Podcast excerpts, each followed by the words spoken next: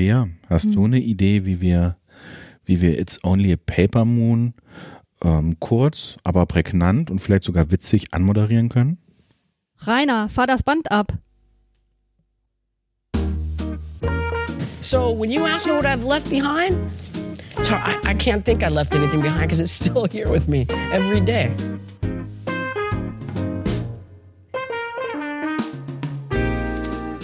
It's only a paper moon Singing over cardboard sea But, but it, wouldn't, be make believe if you believed in me. Yes, it's only a canvas sky hanging over a muslin tree. But it wouldn't be make believe if you believe in me. Without your love, it's a honky tonk parade. Without your love, it's a melody played in a penny case. It's a Barnum and Bailey world. Just as phony as it can be. But it wouldn't be make believe if you believed in me. When I look back about what I left behind, all I see are seven years of, of joy. I mean, I, I had such a wonderful time.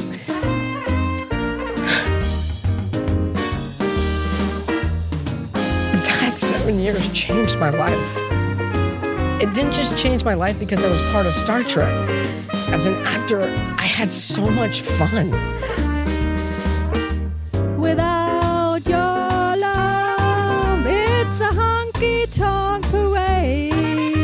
Without your love, it's a melody played in a penny arcade. It's a Barnum and Bailey world. Just as phony as it can be. But it wouldn't be make believe if you believed in me. But, but it wouldn't be make believe if you believed in me.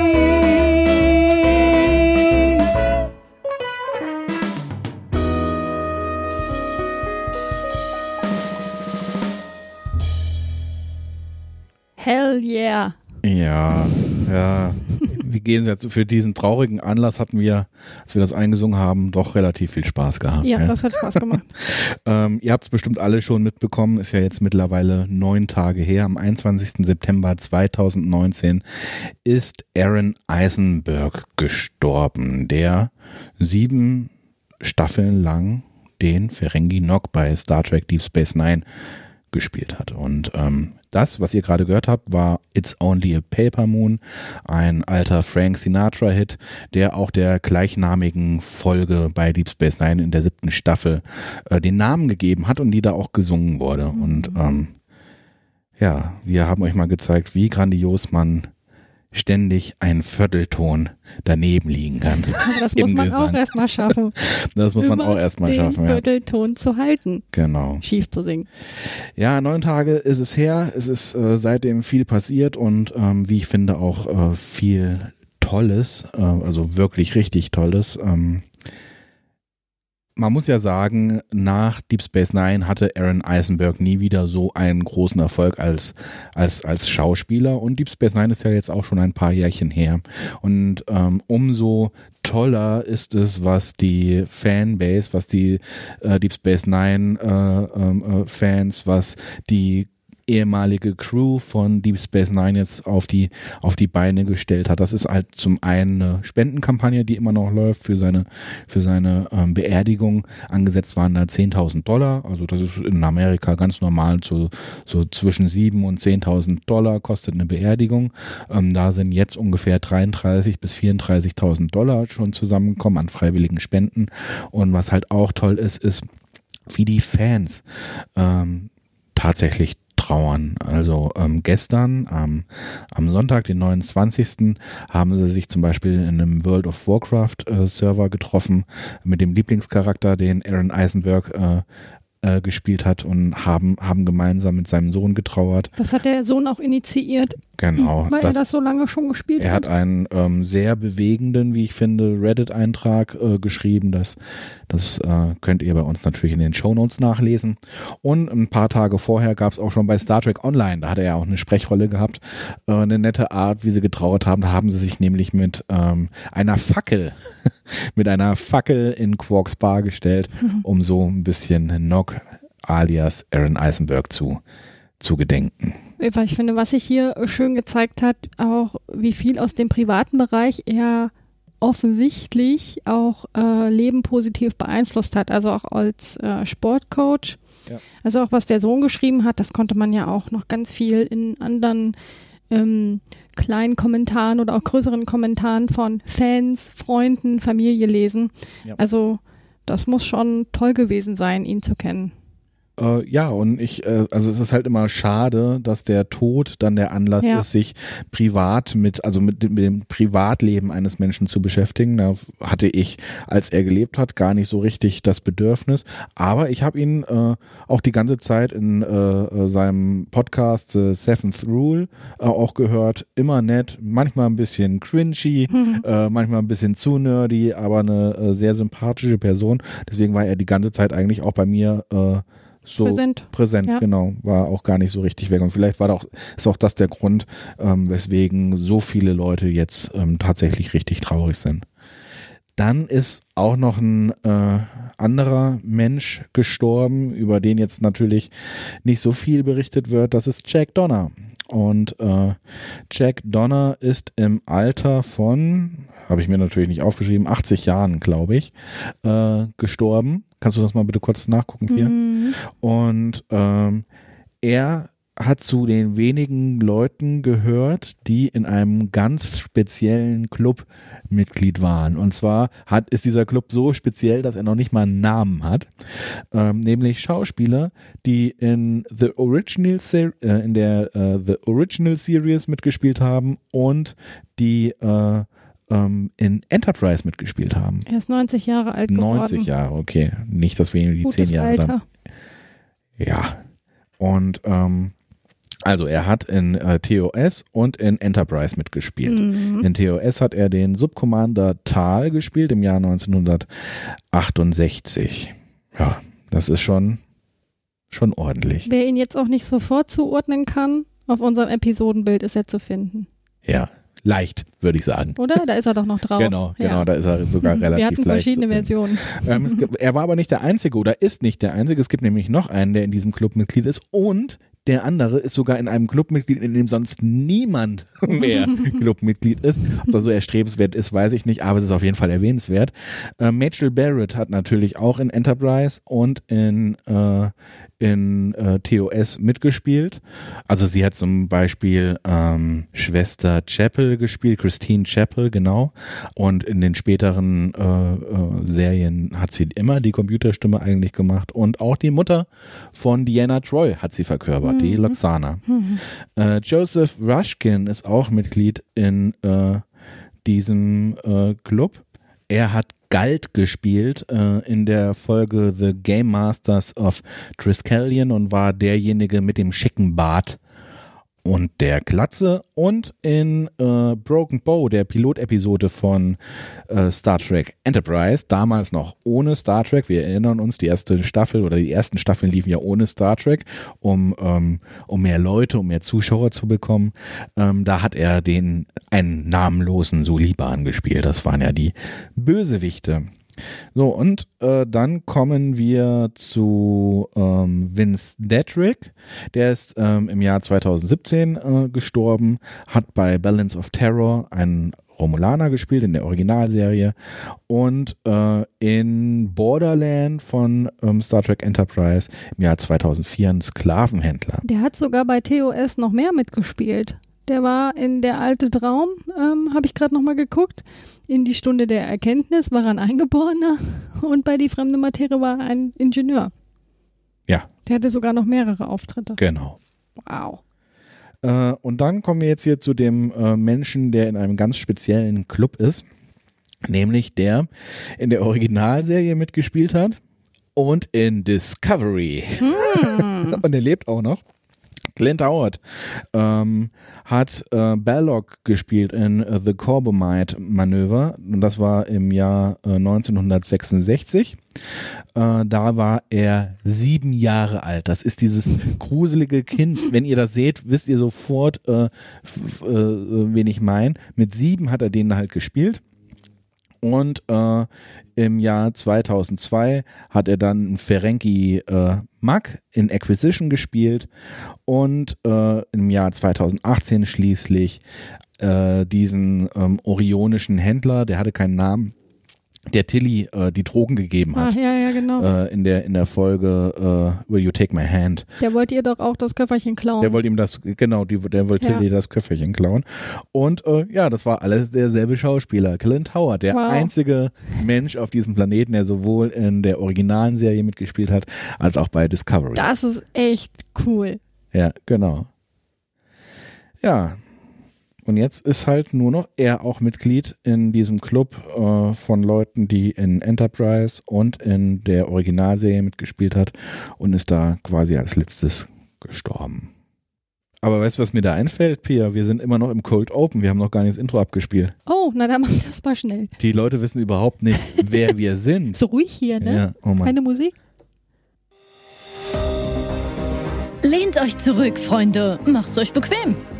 Pia und Flo haben im Chateau Picard die Flaschen entkorkt und den Tee aufgesetzt. Es ist alles vorbereitet, damit wir in Ruhe über den größten Captain aller Zeiten sprechen können.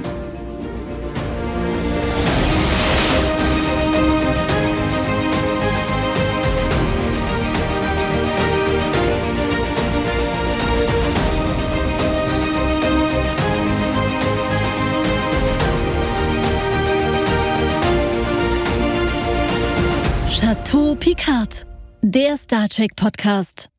Und für euch an den Mikrofon, wie immer, die bezaubernde Pia. Bonjour. Und wer Und? bin ich? Ja, gibst du mir noch die Zeit, dass ich dich vorstellen kann? Ich war noch gerade mit meinem Rrrr beschäftigt. Da willst du schon, dass ich deinen Namen Ich sage. bin so motiviert. Ich bin so, ich will schnell zu den Themen kommen. ja, also mir gegenüber sitzt natürlich wieder der Flo. ähm, Och Mann, jetzt wollte ich mir, ich, jetzt habe ich gehofft, dass mir einfällt, wie Picard die Außerirdischen in der Aufstand begrüßt hat. Oh, das weiß ich nicht mehr. Ja, scheiße. Tja. Kalur. Chetem. Chetem Kalur? Chetem Kalur, was Chetem witzig, was mit Kalur Zigarett. Kaffee. Ja, und heute ist äh, was ganz Besonderes, denn wir nehmen, glaube ich, zum ersten Mal an einem Montag auf, nach der Arbeit. Ein langer Arbeitstag liegt hinter uns und wir sitzen jetzt schön im Chateau, haben unseren nicht vorhandenen Wein auf dem Tisch. Ähm, wie, wie klingt das nochmal, wenn man ordentlich Wein trinkt? Ja, das macht man ja so. Man zieht das ja mal. mit ganz viel Luft Ich probiere ein. ich probier ne? das mal. Ich trinke jetzt So. aber mal Fanta mit U geschrieben, aber keine Schleichwerbung. Nee, selbst gemixt. Zu viel Kohlensäure. Tut mir leid, Leute. Ah, also Ja, für ich ASMR, nicht. ASMR, bla, solltest du noch mal ein bisschen üben. Ja, da, da reizt definitiv noch nicht. Nee. Auf jeden Fall ist äh, heute ein sehr, sehr entspannter Montag bei uns. Ja, auf jeden Fall Genau. Und ist das. zwar der 30. haben wir noch gar nicht gesagt. Ach so.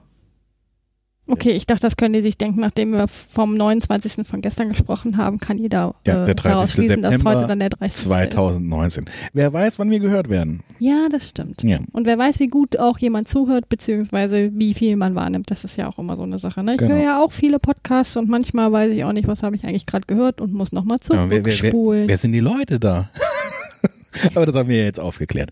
Ähm, genau, wir nehmen heute auf, äh, wir eigentlich wollten wir ja gestern aufnehmen, aber dann haben wir halt äh, uns ein bisschen in dem Song äh, verstrickt. Ja, also nicht nur waren die Stimmen etwas lediert, sondern wir haben auch echt, also vor allem Flo hat echt viel Zeit investiert, das so schön wie möglich zusammen zu puzzeln und wie, abzumischen. unserem, wie das mit unserem Gesang halt mit möglich unserem ist. Gesang, weil wir haben jeder einzeln gesungen und mussten das dann natürlich auf eine ähm, ja, auf eine Ebene bringen, so gut es natürlich geht. Und wir haben uns auch ganz toll vorher warm gemacht und haben Atemübungen gemacht und Singübungen, Stimmübungen, Sing nur Tonübungen. den wütenden Genau, Wicht. das haben wir alles gemacht. Ja. Hm, höher. Aber es hat Spaß gemacht und das, ähm, ich finde, das ist ja gut gelungen und ich bin auch total happy, dass wir sowas Schönes auf die Beine gestellt Ja, und haben. vor allem, es ist äh, schwierig rauszufinden, meinen die das jetzt ironisch? Meinen die das jetzt ironisch und äh, die haben nicht gehört, wie schief die singen? Oder meinen die das ernst? Ich finde es gar nicht so schlimm. Also, was heißt, ich will es nicht. Na, aber das Wie, wieso neigt man dazu, wieso neigt man dazu, statt zu sagen, ich finde es ganz gut, sagt man dann öfter mal, ich finde es gar nicht so schlecht. Ich finde es ganz gut. Okay. Wir sind Laien, wir sind keine Sänger. Wir wissen auch, dass wir nicht besonders gut singen können. Wir haben uns richtig viel Mühe gegeben Genau. und ich finde, das hört man. Ja, ja, wir haben uns ja auch vor allem jahrelang damit ähm, beschäftigt, so sauber zu sprechen, ne? nicht zu singen, damit wir jetzt diesen Podcast in dieser Qualität abhalten können. Ich habe auch eine ganz, ganz besondere, sexy Stimme. Hä, was hat das jetzt mit dem Song zu tun? Das verstehe ich gerade nicht. Na, wir, wir können uns doch nur auf eins äh, konzentrieren. Entweder Ach hätten wir so. hätten wir jetzt ja, jahrelang äh, Gesangstraining machen können, dann wären wir aber jetzt schön, auf der Bühne. Oder was wir halt gemacht Aber haben, wir haben uns jahrelang äh, unsere Sprechstimme ähm, äh, professionalisiert, damit wir jetzt so gut sind. Aber weißt du, was jetzt gerade, weißt du, was wir jetzt gerade passiert ist? Jetzt bist du in die Ironie abgerutscht. ich Nein, glaube, jetzt ist es wieder nein, verwirrend. Haben wir das nein. ernst gemeint oder nicht? Nein, ich bin ich bin nicht ironisch, das meine ich vollkommen ernst. Wenn wir diesen Podcast nicht hätten, äh, ständen wir auf der auf der Bühne in irgendeinem Musical, vielleicht König der Löwen oder so. Okay. Ich weiß es ja, nee, voll ernst alles. Mhm. Entschuldigung. Ja. Ja, ja ähm, zum Thema äh, Ernst. Ernste Änderungen im Chateau. Ja, so ernst sind sie nicht. Sie sind so, sie sind eigentlich ja ganz, ganz nett. Ähm, wir haben ja, oh, ich kann ja mal hier, äh, ich bin super vorbereitet. Wir haben ja jetzt äh, das erste Mal eine Umfrage mit euch äh, durchgeführt, ähm, die sich darum gedreht hat, ähm, wie ihr eigentlich hat sie sich darum gedreht, wie lang wollt ihr, dass die Episoden sind?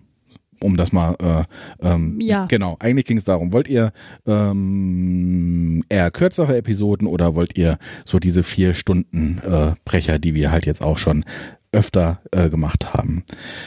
Und äh, da habt ihr fleißig teilgenommen. Ich versuche mich gerade anzumelden und gleichzeitig hier noch ein bisschen zu, zu moderieren, damit hier keine allzu lange Stille entsteht Mhm. und hoffe, dass Pia irgendwann das merkt und einspringt. Und ich krieg's einfach nicht geschissen, ey, das zu raffen, wenn so eine Situation entsteht. Ja, aber da, deswegen, deswegen, deswegen habe ich dich doch lieb. Ja, also Ja. genau, da die Umfrage, ja. Was, was guckst du jetzt eigentlich nach? Ne, ich gucke jetzt nach, wie die um, genau wie viele Leute um Umfrageergebnisse. Umfragen teilgenommen haben. Das ist genau. doch egal. Nein, das ist nicht egal. Weswegen macht man denn Umfragen?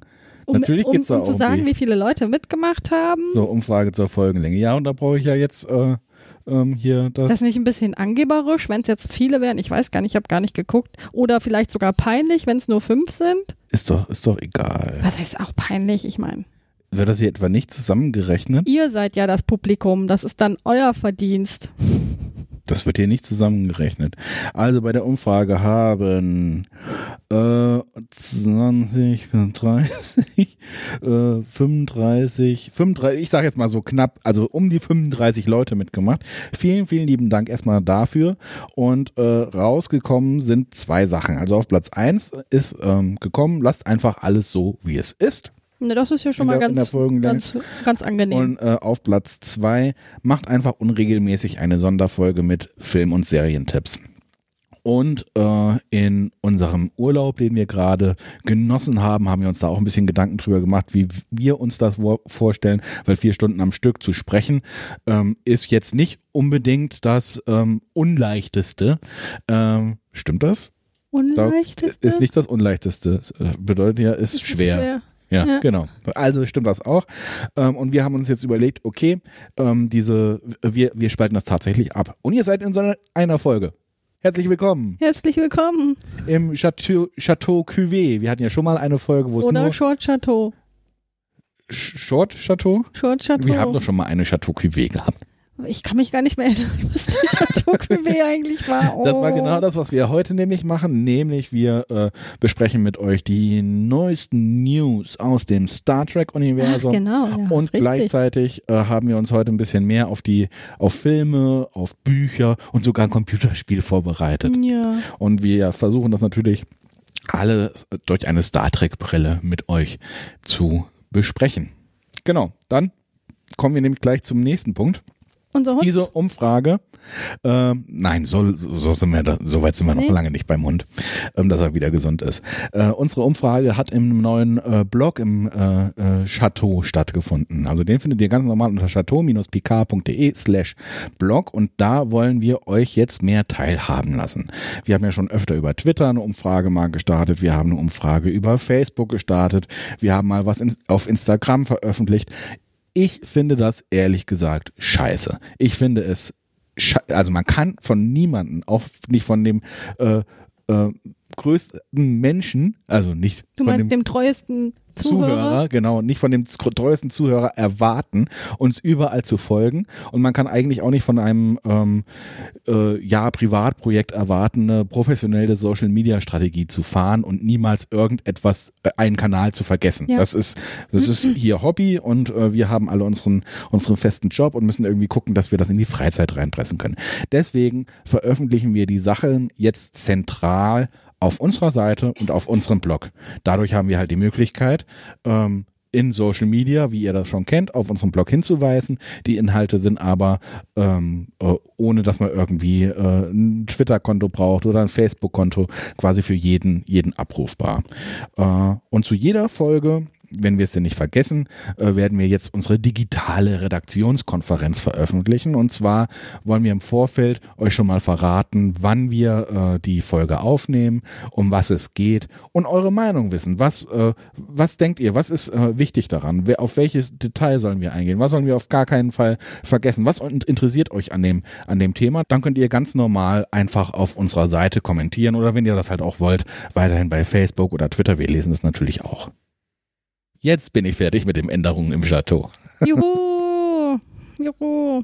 Genau, also wir wollen versuchen jetzt kürzere Folgen zu machen, ähm, dafür äh, halt äh, wöchentlich und ähm, was halt gleich bleibt, wir, vielleicht nehmen wir in Zukunft zwei Folgen an einem Termin auf.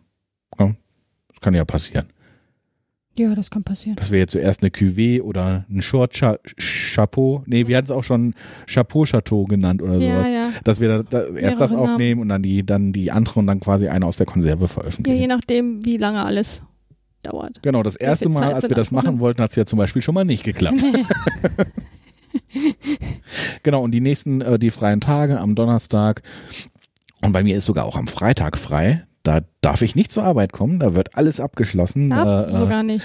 ähm, ja, da werden wir, ähm, da bekommen wir die Möglichkeit, unsere Überstunden abzufeiern. So, oh, Ist das nicht nett? toll. Das ist total nett, finde ich. Ja. Juhu. Äh, und deswegen werden wir dann wahrscheinlich vielleicht Donnerstag oder Freitag schon, schon eine Folge aufnehmen. Vielleicht auch am Sonntag. Müssen wir mal gucken. Aber da werden wir auf jeden Fall Sonntag dann veröffentlichen.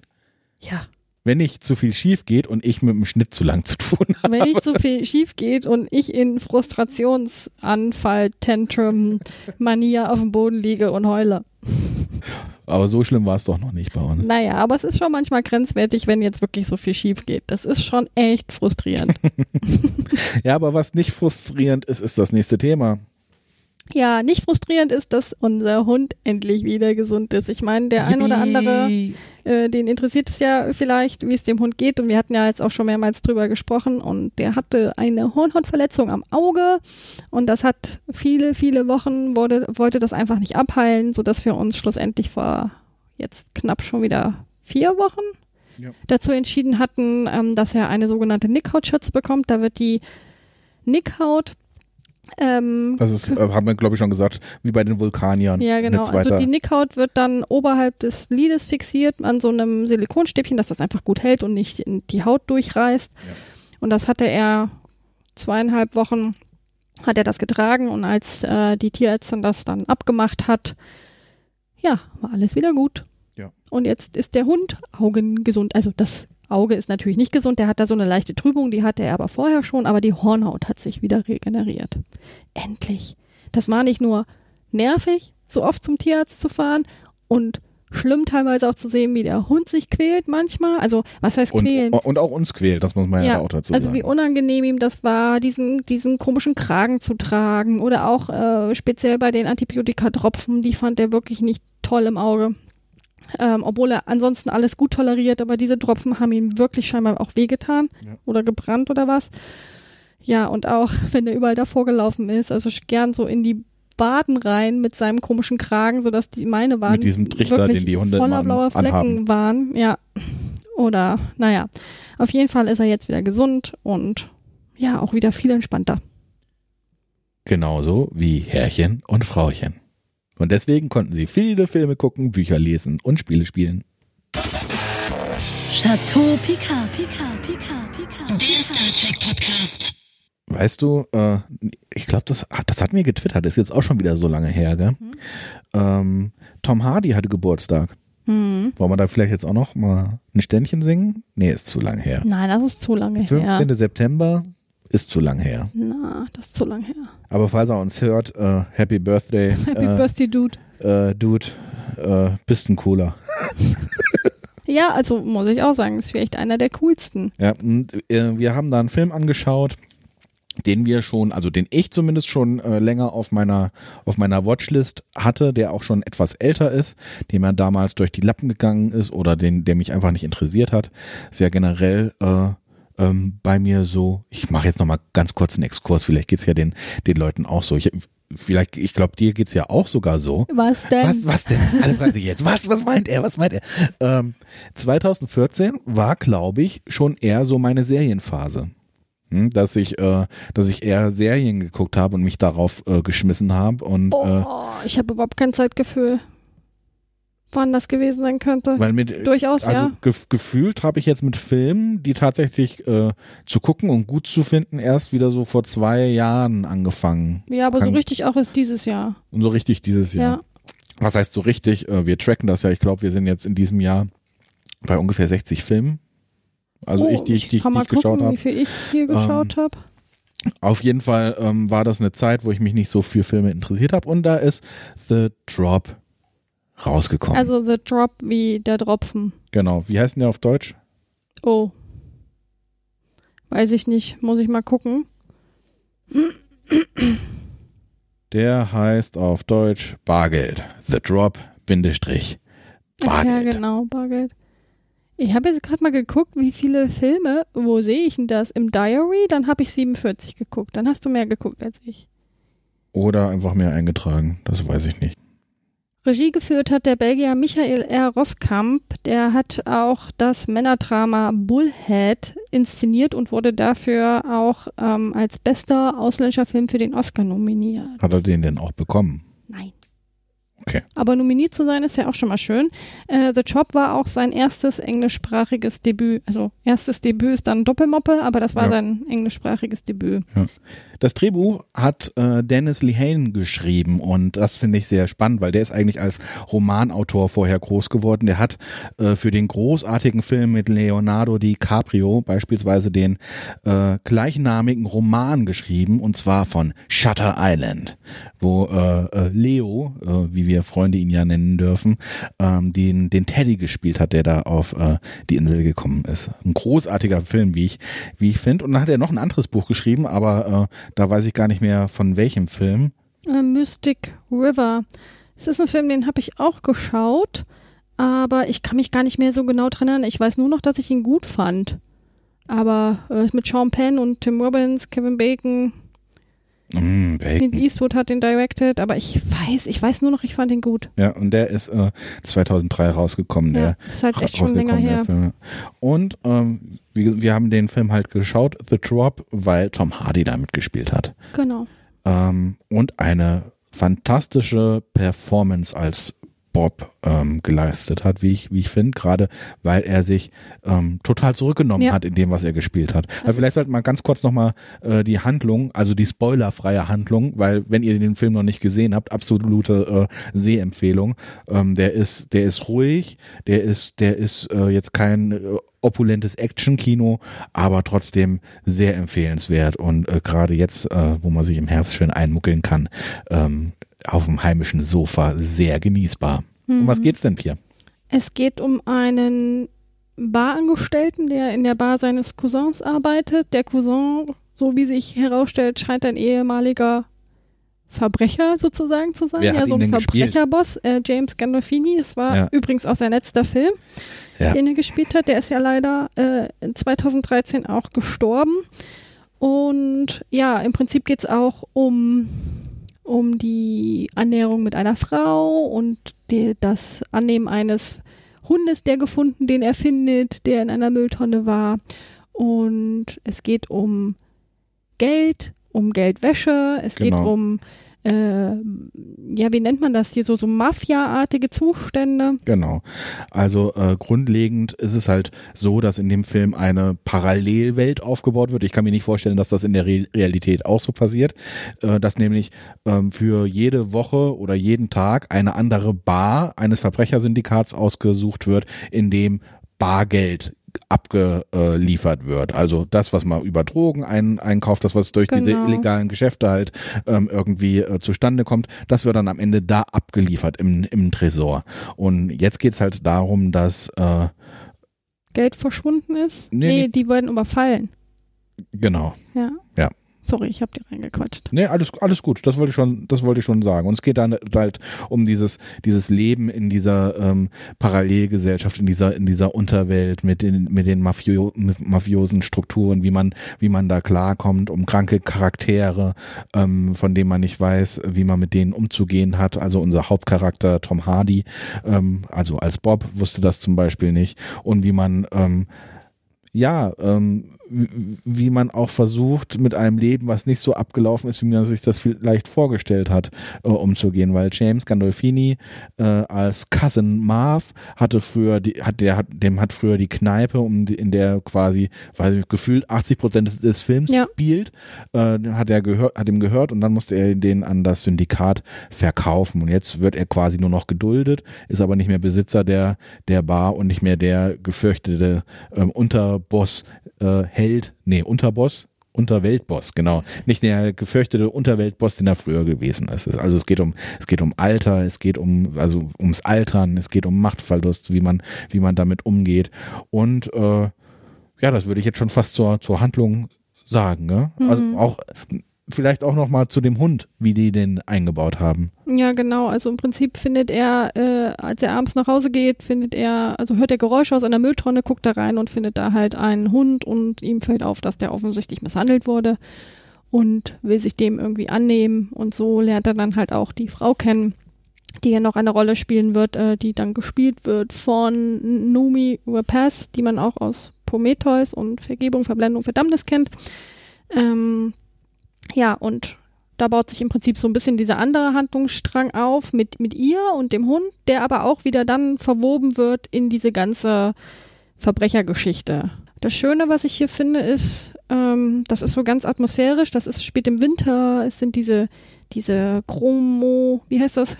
Chrom, Chro, alles in chromatisch, so ein bisschen so ja. chrom, chromatische Farben und es ist alles heruntergekommen irgendwie. Ja, das ist noch nichts gentrifiziert, gell? Nee, genau, Das ist alles noch Da der noch alte nichts scheppige Trick. Ja. genau. Und also richtig gefährlich und nicht hip Ja. und ähm, da, da spielt die Geschichte. Es ist auf jeden Fall cool, wie äh, Tom Hardy halt hier auftritt. Wir haben das ja eingangs schon mal gesagt, dass so, ja, alles so sehr zurückgenommen. Er ist auch so vom Typ, den er verkörpert, so ganz langsam und ruhig und mehr so der Typ Stille Wasser sind tief. Er hat so eine ganz, trotzdem auch so eine ganz fürsorgliche ähm, Art irgendwie, die rüberkommt, ne? Und auch so eine ganz freundliche Art und ja, man denkt eigentlich, der kann auch kein Wässerchen trüben. Ja. Tja. Ja, The Drop, äh, eine Filmempfehlung aus dem Chateau Picard. Chateau Picard. Picard. Picard. Picard. Ich habe jetzt auch, äh, passt so ein bisschen zum Anfang unserer Folge, ein eher äh, deprimierendes äh, Thema ausgesucht. Und zwar das Buch Klassenfoto mit Massenmörder von Jürgen Gückel. Und ähm, Jürgen war lange Zeit, kann man glaube ich sagen, ein Kollege von mir äh, bei der bei der Zeitung.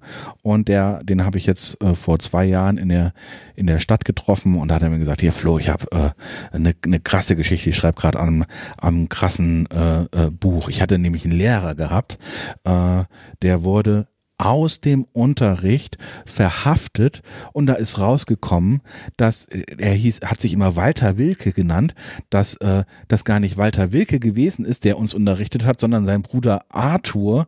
Und Arthur war ein ganz schrecklicher Mensch, der, äh, der hat, äh, war an, an Massenerschießungen von Juden beteiligt, der hat als gefürchteter Partisanenjäger fast ganze Dörfer schon äh, ähm, äh, ausge, aus, ausgelöscht. Das war ein richtig heftiger Nazi-Verbrecher und der hat uns unterrichtet. Und da musst du dir nochmal vorstellen, dass er äh, zweimal verheiratet war. Ne? Einmal als äh, sein richtiger Name als Arthur Wilke hat er eine Frau und Kinder gehabt und dann als Walter äh, Wilke hat er dann auch nochmal äh, zusätzlich zusätzlich Wahnsinn. geheiratet. Hat er mir das dann halt so äh, ähm, äh, auf der auf der Straße erzählt und ich ja scheiße, das ist wirklich die Story Hm. Story des Lebens und ähm, jetzt ist halt das Buch rausgekommen und äh, das Buch ist absolut lesenswert und zwar weil es ähm, ja, jeden Menschen auf diesem Planeten wieder mal daran erinnert, ähm, dass wir alle eine Verantwortung haben, dass so etwas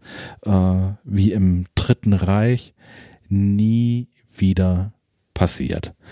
Also äh, mich hat an dem Buch halt am meisten irritiert, muss man sich muss man sich vorstellen. Also äh, der, ich nenne jetzt mal der liebe Bruder, der war auch ein äh, war auch ein Soldat äh, äh, und hat im, äh, ich glaube in Russland ist er gefallen. Also der Walter Wilke äh, hat in einem Dorf gelebt und war im Fußballverein und ähm, wurde äh, natürlich auch, man kannte ihn. Man kannte ihn in diesem Dorf. Und Arthur ist dann später in dieses Dorf gegangen, als sein Bruder schon gefallen ist, und hat sich als Walter ausgegeben. Ähm, das Dorf war so strukturiert, äh, kennt man ja, also es war in meinem Dorf quasi ganz, ganz ähnlich. Es gab da einen Fußballverein und es gab einen Handballverein. Und die Fußballer haben alles untereinander äh, gemacht. Die hatten äh, einen eigenen Arzt, zu dem die gegangen sind. Die haben natürlich die Handballer gehasst. Bei den Handballern war es ähnlich. Und so hat man da halt so, so eine Rivalität aufgebaut von zwei Vereinen. Total, total sinnlos, aber so, so ist es halt manchmal. Aber eins war immer klar. Wer im Fußballverein war, wird kein Handball spielen und umgekehrt. Und der äh, Walter war im Handballverein. Und äh, als dann der Arthur wieder zurückgekommen ist, die sahen sich nicht ähnlich. Gell? Also es war jetzt nicht irgendwie so, dass das ein, ein, ein, ein eineiige Zwillinge gewesen ist, als der Arthur zurückgekommen ist und äh, dann halt äh, gesagt hat, hier Leute, hallo, ich bin der Walter, ich möchte jetzt Kinder unterrichten, ähm, haben die Leute das natürlich alles gesehen, alle gesehen. Die, denen war, das denen, war klar, nicht, nicht angezweifelt, keiner hat es erwähnt. Wahnsinn. Alle haben die Augen zugemacht und äh, haben es einfach ignoriert. Warum, warum passiert sowas? Unglaublich. Ich, naja, weil die äh, Schuld ähm, nach dem Zweiten Weltkrieg bei den äh, Leuten so groß war, dass es nur durch Verdrängung funktioniert hat. Aber selbst so arg durch Trennung, dass man sogar einen Identitätstausch zulässt, den man offensichtlich erkennen kann. Ja, genau. Also das hat ja erst in den, so richtig in den 70er Jahren mit der ähm, 68er Generation so richtig angefangen, ähm, dass die Schuld aufgearbeitet wird. Was ist da tatsächlich passiert? Und ähm, da hat das Dorf halt die Augen tatsächlich Hm. zugemacht. Und Schlimm. ähm, das Buch spielt so ein bisschen damit, also das Schwierige an so einem Thema ist ja, dass nicht alles schwarz und weiß dokumentiert ist. Zum Beispiel, wie wurde er verhaftet? Da gibt's einfach keine Dokumente mehr. Und Jürgen hat sich äh, mit mehreren Zeitzeugen, also Schulkameradinnen und Kameraden unterhalten und jeder hat ihm eine andere Geschichte erzählt, wie es passiert ist. Mal war es äh, äh, in einer quasi in einem Gasthaus, weil die Schule wurde gerade renoviert und deswegen mussten sie im Gasthaus äh, ähm, unterrichtet werden. Mal wurde er da verhaftet, mal wurde in einer großen Pause an der Schule verhaftet, mal in der Schule im Unterricht unterschiedliche Klassen. Also wie er verhaftet wurde, wann er verhaftet wurde, diesen Fakt, den kann man zum Beispiel heutzutage nicht mehr rekonstruieren. Und Jürgen macht das meiner Meinung nach total intelligent, wie er damit umgeht. Er wechselt nämlich dann in die Du-Perspektive, wenn er von den Erinnerungen spricht, und äh, in die äh, Perspektive ähm, ja des normalen Autors, wenn er über die ähm, anderen Sachen spricht. Und die anderen Sachen sind halt auch auch spannend, weil er sich noch äh, anhand dieses Falls von Walter Wilke mit Opfern und Tätern näher äh, beschäftigt. Und ähm, es ist halt, wir kennen ja, oder also Inglorious Bastards ist ja Thema in der Filmlandschaft. Äh, und auch wie, äh, wie krass die Nazis da dargestellt worden sind. Aber er hat jetzt halt auch nochmal an kleineren äh, Soldaten eruiert, dass es tatsächlich so krass gewesen ist, also nicht übertrieben. Es gab zum Beispiel einen Fall, dass ähm, normaler Soldat sich von seinem Vorgesetzten gegängelt gefühlt hat. Hm. Äh, ich weiß gar nicht mehr, äh, worum es ging. Es war auf jeden Fall eine Kleinigkeit. Und was macht der normale Soldat? Er äh, lässt sich ähm, äh, sagen, auf Befehl, ähm, wo die jüdischen Friseure leben, die sein Chef mag. Gell? Die hatten da, äh, äh, konnten da im Friseursalon ganz normal arbeiten, mussten noch nicht mal den Judenstern äh, tragen, weil das kann man doch den Leuten nicht antun, hat der Chef dann gesagt, dass die den ganzen Zeit den Judenstern sehen müssen. Und da ist der normale Soldat, um seinen Vorgesetzten zu, äh, zu, äh, zu, zu ärgern, zu den Leuten hin, hat die verkloppt und getötet. Unglaublich. Das ist eine krasse Gewaltdarstellung im Film, würde ich sagen. Ja. Aber dass das tatsächlich Das in der Realität ja. so passiert ist und dass das äh, anhand der Recherchen des Buches so rausgekommen äh, ist, finde ich, finde ich extremst wichtig. Weißt du, ob da auch ähm, rechtliche Dokumente einges eingesehen wurden? Also hat er nur Leute befragt und aus eigenen Erinnerungen oder hat er dann auch äh, richtig Akten einsehen können? Ähm, ja, der äh, hatte äh, Akteneinsicht in äh, den Häuserprozess. Das war ähm, im Jahr 62 äh, ein Prozess vom Landgericht Koblenz, wo äh, wo, wie heißt er denn mit Vornamen, Georg Häuser angeklagt worden ist. Der war ähm, ein deutscher Kriminalist ähm, und aber auch SS-Obersturmführer. Und der hat relativ lange ähm, unbeobachtet äh, oder unbestraft als Nazi-Verbrecher in der BRD gelebt und war auch der Vorgesetzte von Arthur Wilke. Und als der Häuser dann quasi angeklagt worden ist, ist dann das alles zusammen, zusammengefallen. Auch von, von Wilke die Tarnidentität. Das ist dann rausgekommen.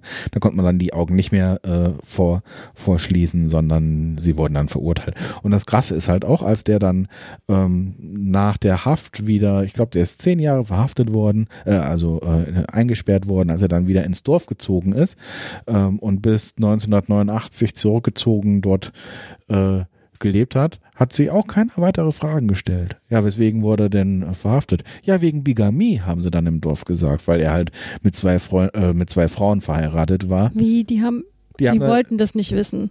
die wollten das nicht wissen. Und, Ich wollte gerade äh, sagen, weil das hätte man doch mitgekriegt. und auch heutzutage ist es halt noch so, dass ähm, äh, ich habe das nur mit einem halben Auge tatsächlich äh, gelesen in der in der Peiner Zeitung. Ähm, dass Jürgen, Jürgen Gückel hatte da einen Vortrag gehalten und da ging es darum, ob er von der Politik da auch Rückendeckung bekommt oder ob da die Politik auch einen Antrag äh, ähm, äh, bestätigt, dass das verurteilt werden muss. Ne? Mhm. Und da hat sich die CDU auch gegen gewandt. Also die Mhm. wollte das dann auch nicht unterstützen. Das ist halt bis in die bis in die heutige Zeit ähm, ist das halt in dem Dorf immer noch ein Thema oder Auch besser nicht. gesagt ein Nicht-Thema. Ja. Ja, ein, Oh eine Sache, die nicht äh, erwähnt werden sollte. Kann man gar nicht, kann man sich nicht ausdenken, ne? Ja, das Buch ist ähm, hart, aber auch sehr em empfehlenswert und ähm, das sieht man halt auch so ein bisschen, wie harmlos eigentlich äh, in Star Trek Deep Space Nine ähm, die Bajoraner und die Cardassianer dargestellt worden sind. Also sie, sie wollten ja mit äh, Kira Nerys äh, eine Freiheitskämpferin, eine Terroristin, gell? ist ja je nachdem von welchem äh, in einem äh, in einer Gesellschaft, die von einer anderen Gesellschaft unterdrückt wird, darstellen und den Freiheitskampf darstellen.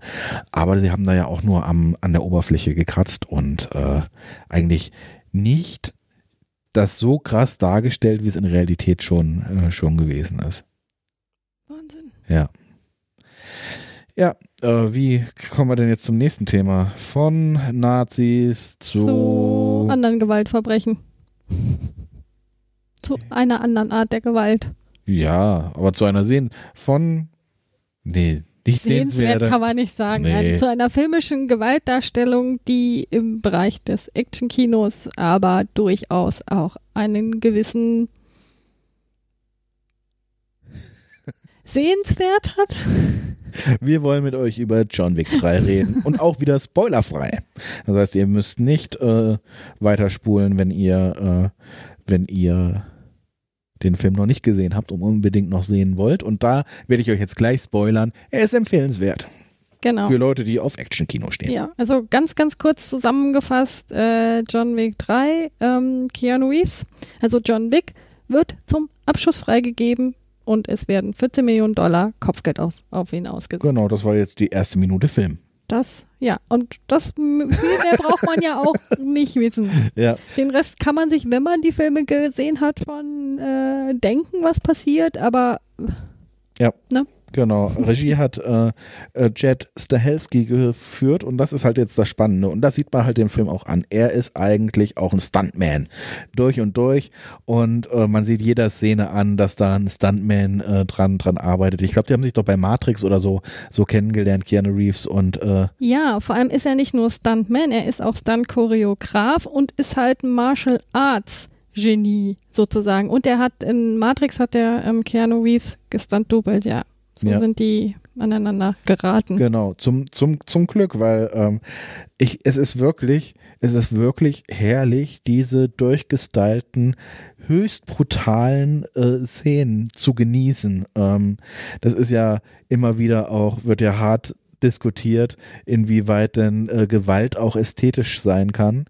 Ähm, aber ich muss da tatsächlich sagen, das ist ästhetisch. Und zwar, weil ähm, die Gewalt kunstvoll in Kunstform dargestellt wird, finde find ich. Ja, also mir ging so, es gab so ein paar Szenen, da konnte ich einfach nicht hingucken.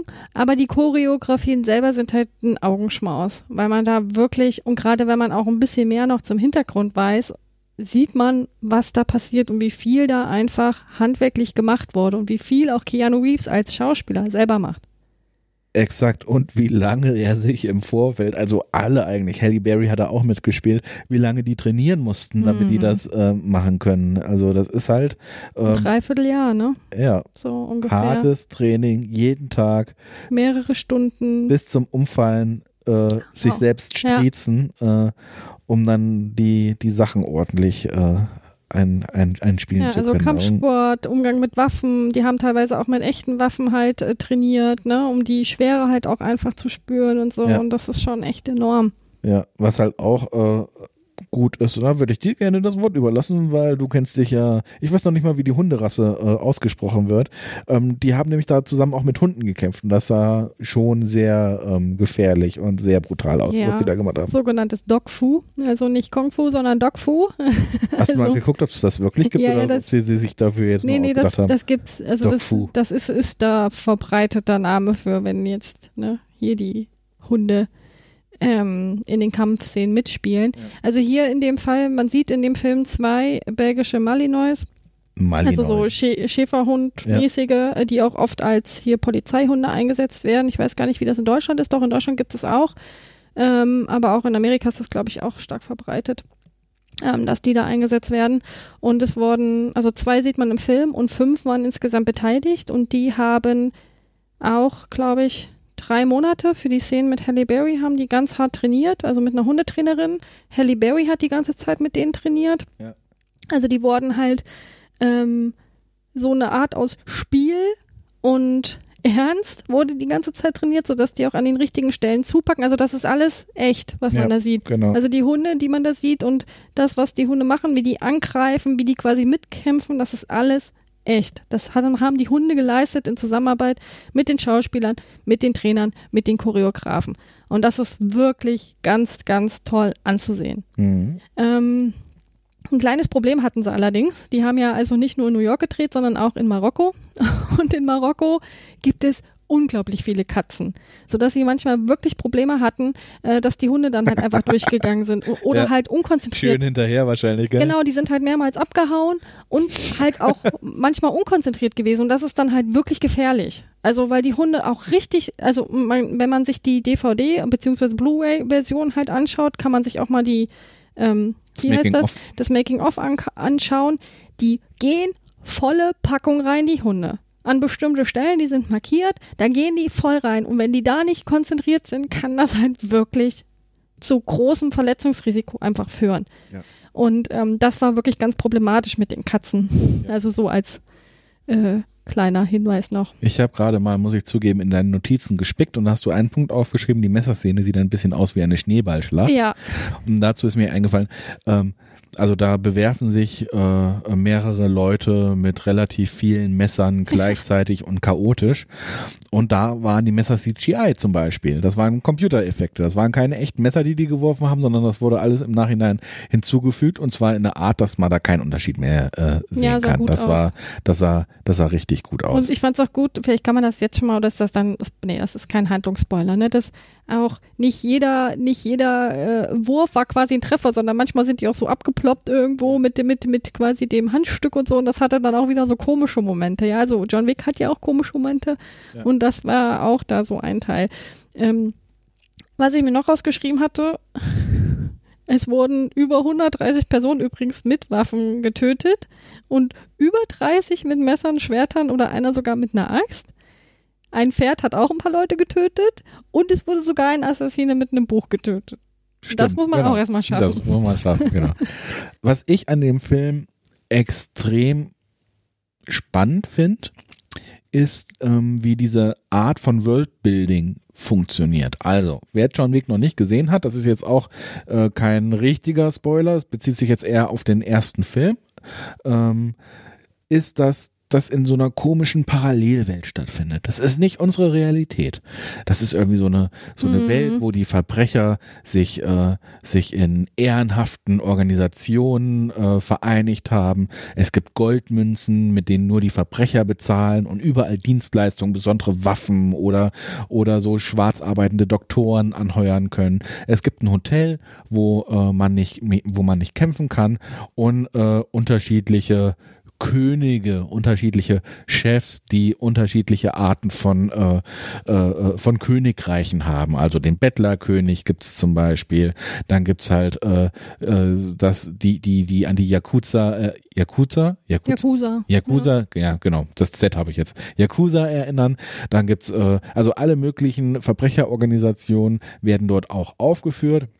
Es gibt die bösen Russen, ähm, was man was man halt auch will, aber die sind halt da untereinander auch organisiert Ja. durch äh, durch diese ähm, übergeordnete ähm, Organisation. Mehr möchte ich dazu auch nicht auch nicht sagen. Und was ich äh, spannend finde, im ersten Film haben sie das quasi, glaube ich, eher als Gimmick einfach genommen. Da ging es darum, ähm, das ist jetzt auch die erste Viertelstunde des Films, nur was ich jetzt sage, ansonsten müsst ihr weiter, äh, äh, weiterspulen. Da wird sein Hund quasi getötet und äh, aufgrund dessen äh, dreht er, dreht der ehemalige ähm, Serienkiller, Auftragskiller durch Mhm. weil er mit seinem Hund eine besondere emotionale, eine besonders emotionale Be äh, Beziehung hat.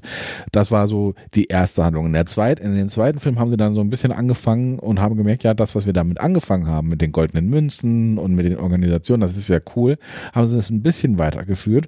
Und im dritten Film haben sie es auch ein bisschen weitergeführt. Aber normalerweise, sie haben dann nur so wenige Details hinzugefügt. Jetzt gibt es zum Beispiel eine Richterin, die gab es zum Beispiel Mhm. vorher nicht. Man wusste nicht, dass es dann Richter geben kann, die halt Entscheidungen, die, ähm, die definitiv gegen äh, der, das, äh, das äh, Verbrecherethos verstoßen haben, ähm, kann die halt kann die halt sagen, okay, das war gerechtfertigt oder das war nicht gerechtfertigt. Die wird halt jetzt quasi neu eingeführt und ansonsten werden die Sachen nur ein bisschen äh, intensiviert. Intensiviert. Hm. Äh, aber nichts so richtig Neues eingeführt. Also es, man weiß dann, okay, es gibt da irgendwie so eine so eine Riege, die äh, die weiter oben sitzt und einen, der das alles äh, ganz oben äh, anführt, also so eine Art Art Borg Queen, aber relativ wenige Informationen und das finde ich halt spannend, weil ich bin halt eher so der der Herr der Ringe Typ immer gewesen. Ich habe Mhm. so immer gesagt, okay, wenn du eine Welt erschaffen willst, muss die möglichst detailliert sein. Mhm.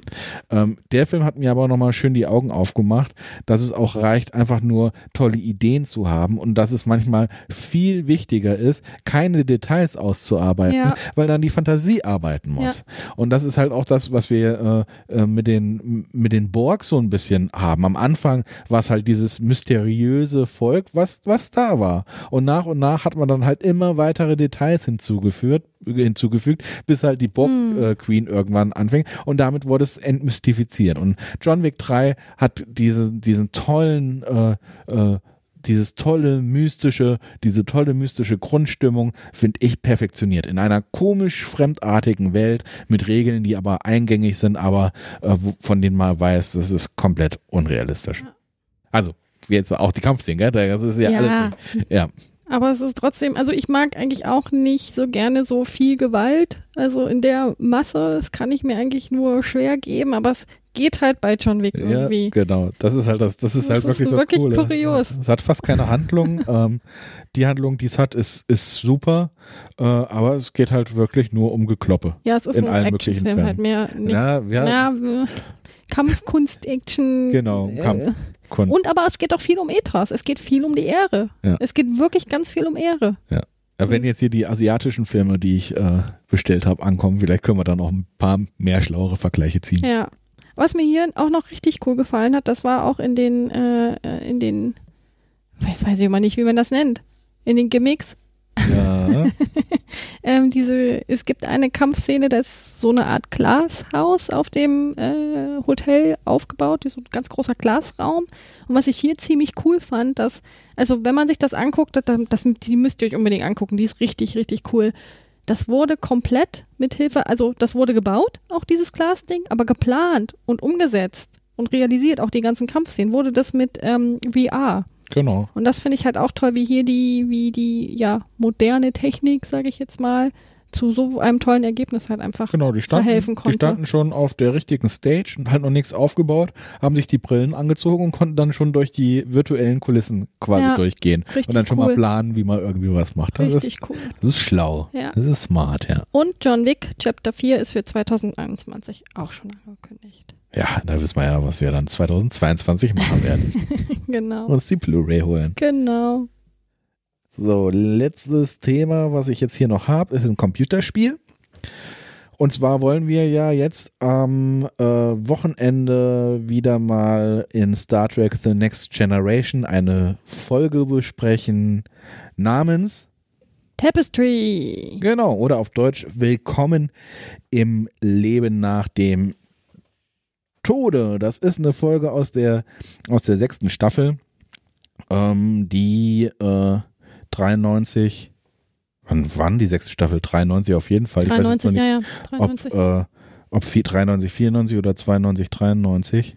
Ja, es war also die Original äh, äh, Airing, sagt man das so, war im Februar 93. Genau. Äh, und da be, äh, bereite ich mich ja auch immer vor, indem ich mich versuche, in die Kultur zu der Zeit rein zu versetzen. Wie haben die Leute damals gedacht? Und tauch dann richtig ein in die Zeit. Und welche Klamotten du dann immer anhast. Mann, Mann, ja, ja, ja. Tic-Tac-Toe haben die da gespielt? Oh Gott. Ich weiß es nicht. Ich glaube, die waren später, oder? Ja, ich glaube, die waren später. Ich meine aber 93 war da schon Texet? 95. Ich war nah dran. Ich war nah dran.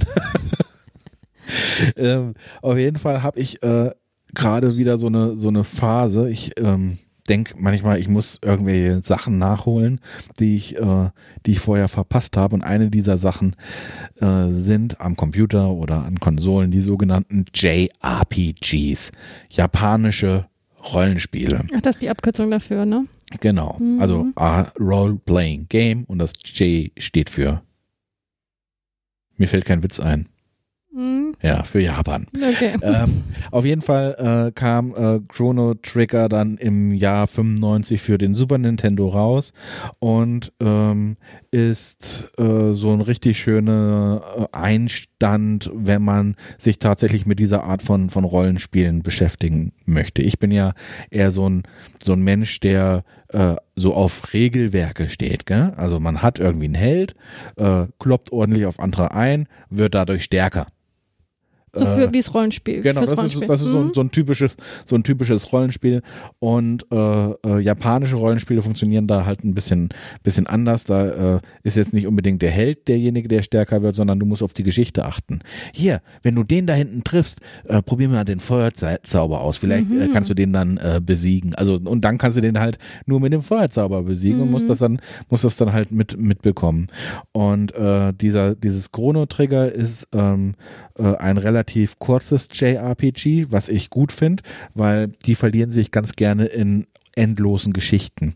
Und bei diesen Spielen ist es halt auch so, dass es da keine äh, Soundausgabe gibt, dass man sich dann also wie so ein Hörbuch zurücklehnen äh, kann und äh, die Charaktere irgendwie äh, sprechen lässt. Das ist ja da auch alles noch nicht animiert, wie es heutzutage ist, sondern das sind, sind Standbilder, sondern es sind ewig lange Textboxen, die man sich durchlesen muss. Boah, das hätte ich schon keine Lust Genau, mehr. und da ist halt äh, ähm, Chrono Trigger so ein, soll einen schönen Mittelwert äh, äh, sein für Leute, die sich vielleicht mit JRPGs mal auseinander, auseinandersetzen wollen. Und ähm, wie so oft, das haben wir jetzt auch bei The Next Generation äh, besprochen, The Next Generation ist ja erst gut geworden, als äh, ähm, zufällig die richtigen Leute zusammenge Hm. äh, Michael Pilder, Rick Berman, dann äh, zusammen mit äh, äh, Ronald D. Moore oder Ira Stephen Bear, äh, hier äh, Miss Taylor dürfen man natürlich auch nicht, Jerry auch nicht Taylor. Jerry Taylor dürfen man natürlich auch nicht unter den Tisch fallen lassen. Die hat ja den Writers Room äh, quasi äh, zusammengehalten oder oder geführt und hat in der sechsten, siebten Staffel ähm, war für die Geschichtsqualität äh, ver verantwortlich. Das war ja auch eher eher zufällig, gell?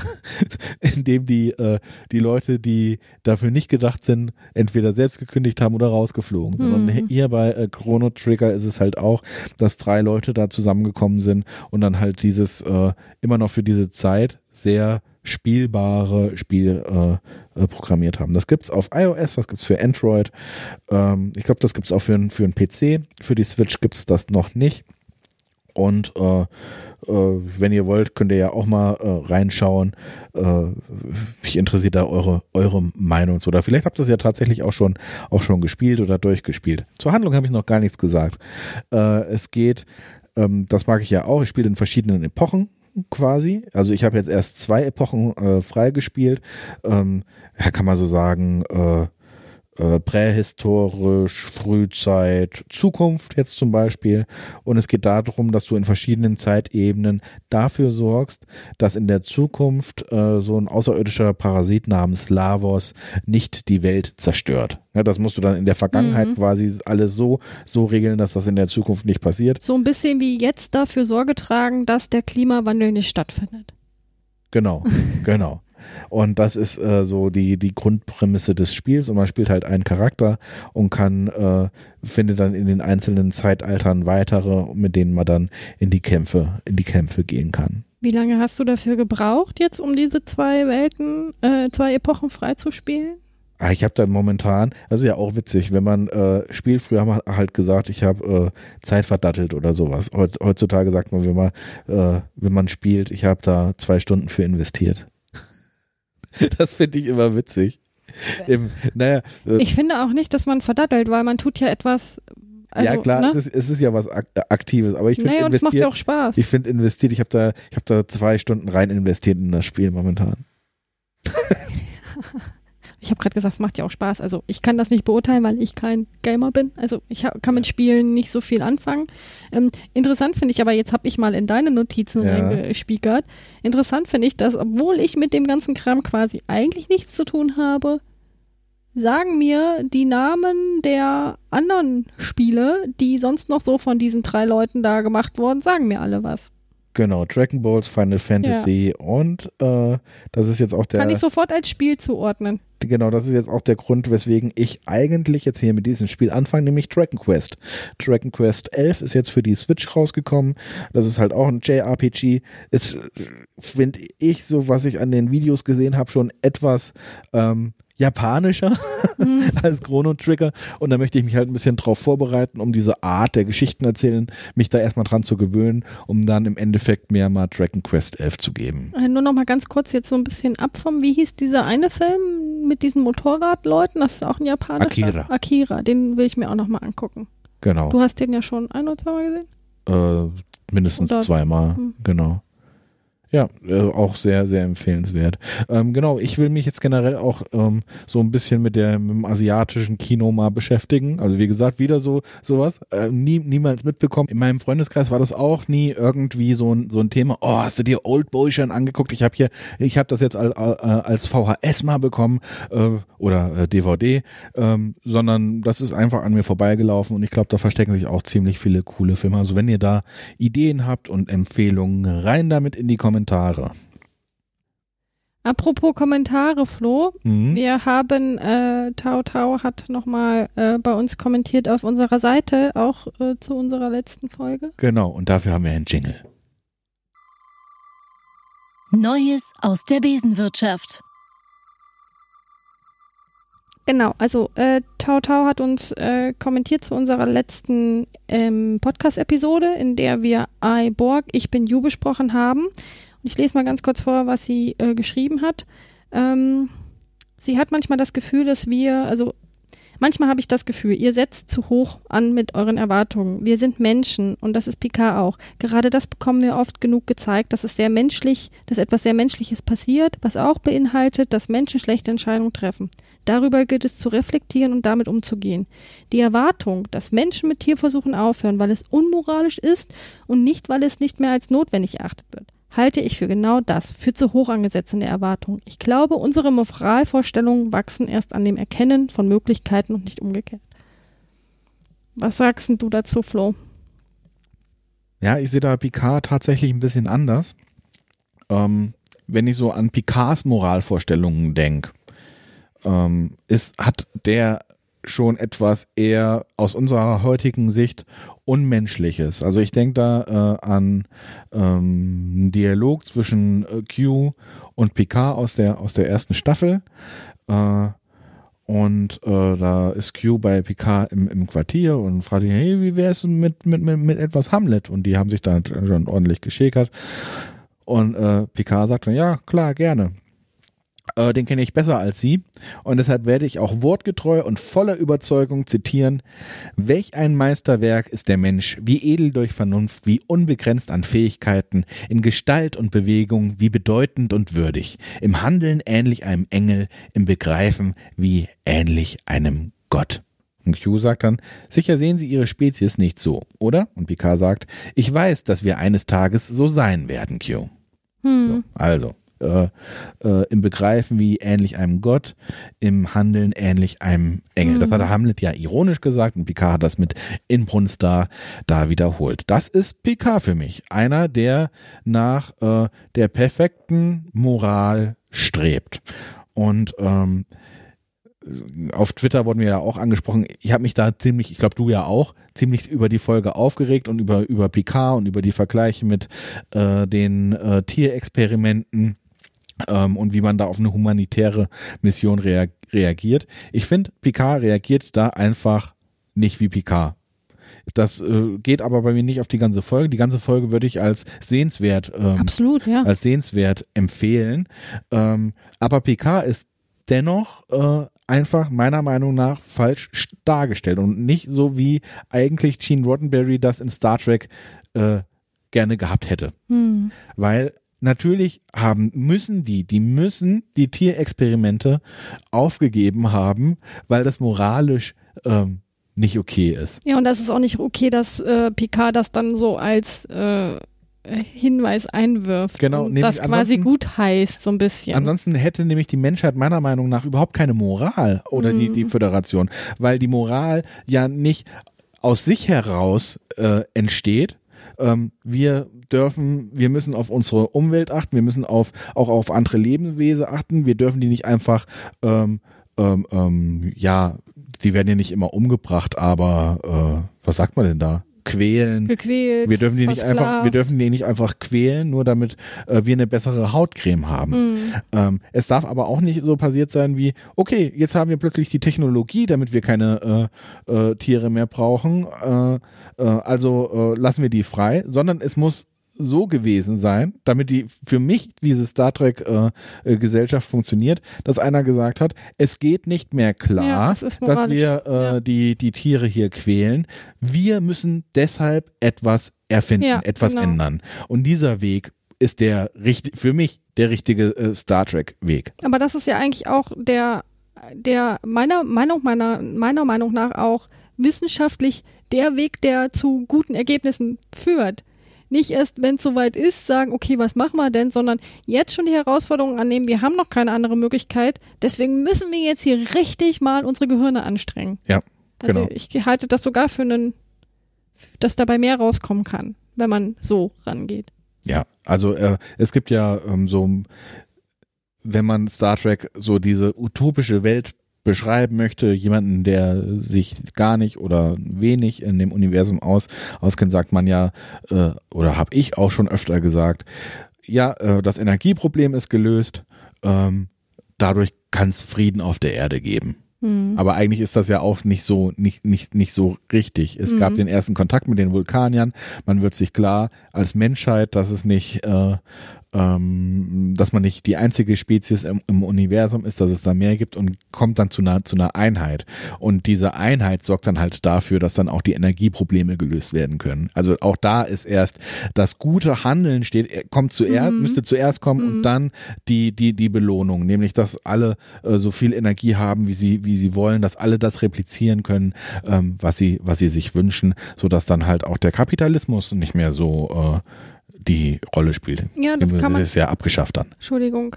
Das kann man ja jetzt auch auf diese, auf die ganze Klimakrise halt auch schön münzen. Also man hat ja wirklich so auch schon seit vielen Jahren und Jahrzehnten den Eindruck, naja, lassen wir mal alles noch laufen. Wir brauchen uns jetzt gar nicht so viel eindenken und auch gar nicht so viel in Sachen ähm, investieren. Noch ist ja, noch ist ja alles gut. Ja. Das heißt, erst wenn es quasi kurz vor der Katastrophe steht, jetzt muss man ran. Also das heißt, die wurde ja auch gar nicht nach der, was ist denn richtig? Warum, warum versucht man denn nicht von vornherein sowas zu vermeiden? Und immer versuchen, besser zu werden und andere Möglichkeiten zu finden und nicht immer erst zu warten, bis quasi die, das Kind im Brunnen gefallen ist. Ja. Ach man, ne? Die müssten alle Star Trek schauen eigentlich. Ja. Ja. wäre alles so einfach. Und äh, hatte, hatte heute erst wieder auf Arbeit, äh, ich habe mich da dezent zurückge, äh, zurückgehalten, eine Diskussion über Fridays for Future. Ähm, und dass es doch andere ähm, Sachen auf der, auf der Welt gibt, die, die wichtiger sind. Aha. Zum Beispiel, äh, wie die Pflegesituation in Deutschland aussieht. Ähm, klar ist das Ja. auch, ein, auch ein Thema, aber ich finde halt, äh, die Senioren haben schon eine große Lobby hier in Deutschland. Ich glaube, äh, wenn die wählen gehen, können die 20 Prozent der Gesamtstimmen, wenn nicht sogar noch, ich glaube, die hatten in der letzten Wahl insgesamt 20 Prozent der Gesamtstimmen, nur die, die nicht mehr arbeiten, die Menschen. Die haben schon eine große Lobby. Ja. Und äh, äh, natürlich bezieht sich dann halt Fridays for Future, Future ähm, auch darum, dass es dann später keine Ar äh, Altersarmut geben muss, weil wenn dann nicht alles Geld dafür ausgegeben werden muss, um das, was wir jetzt haben, äh, zu, zu bewahren, gell? Mhm. muss man sich ja vorstellen. Es gibt vielleicht gibt es ja dann auch wieder Millionen oder Milliarden von Klimaflüchtlingen, die äh, die versorgt werden äh, äh, wollen, die integriert werden wollen, die die Gesellschaft wieder wieder umwälzen. Das wird das wird schwierig. Und ich glaube, wenn man heutzutage auch nicht an äh, an Klimaschutz denkt, muss man dann auch in 30, 40 Jahren kann man auch nicht an die Pflege denken, weil das auch zusammenhängt meiner Meinung nach. Ja, also einmal das und ich denke auch, wenn man da mal guckt, okay, ähm, wir bilden jetzt, viele argumentieren ja auch mit dem, ja, dann gibt es so viele Arbeitslose, weil bestimmte Bereiche halt einfach tot sind. Ja, gut, aber dann könnte man ja zum Beispiel wieder sagen, wir geben, wir investieren ja damit auch in die Zukunft mehr in Pflege. Ja. Und das versuchen die Leute dann vielleicht in die Pflege zu bringen oder überhaupt viel mehr durch mehr Anreize und das heißt mehr Pflegepersonal, was auch gleichzeitig mehr Entlastung bedeutet und vernünftiges Einkommen. Ja.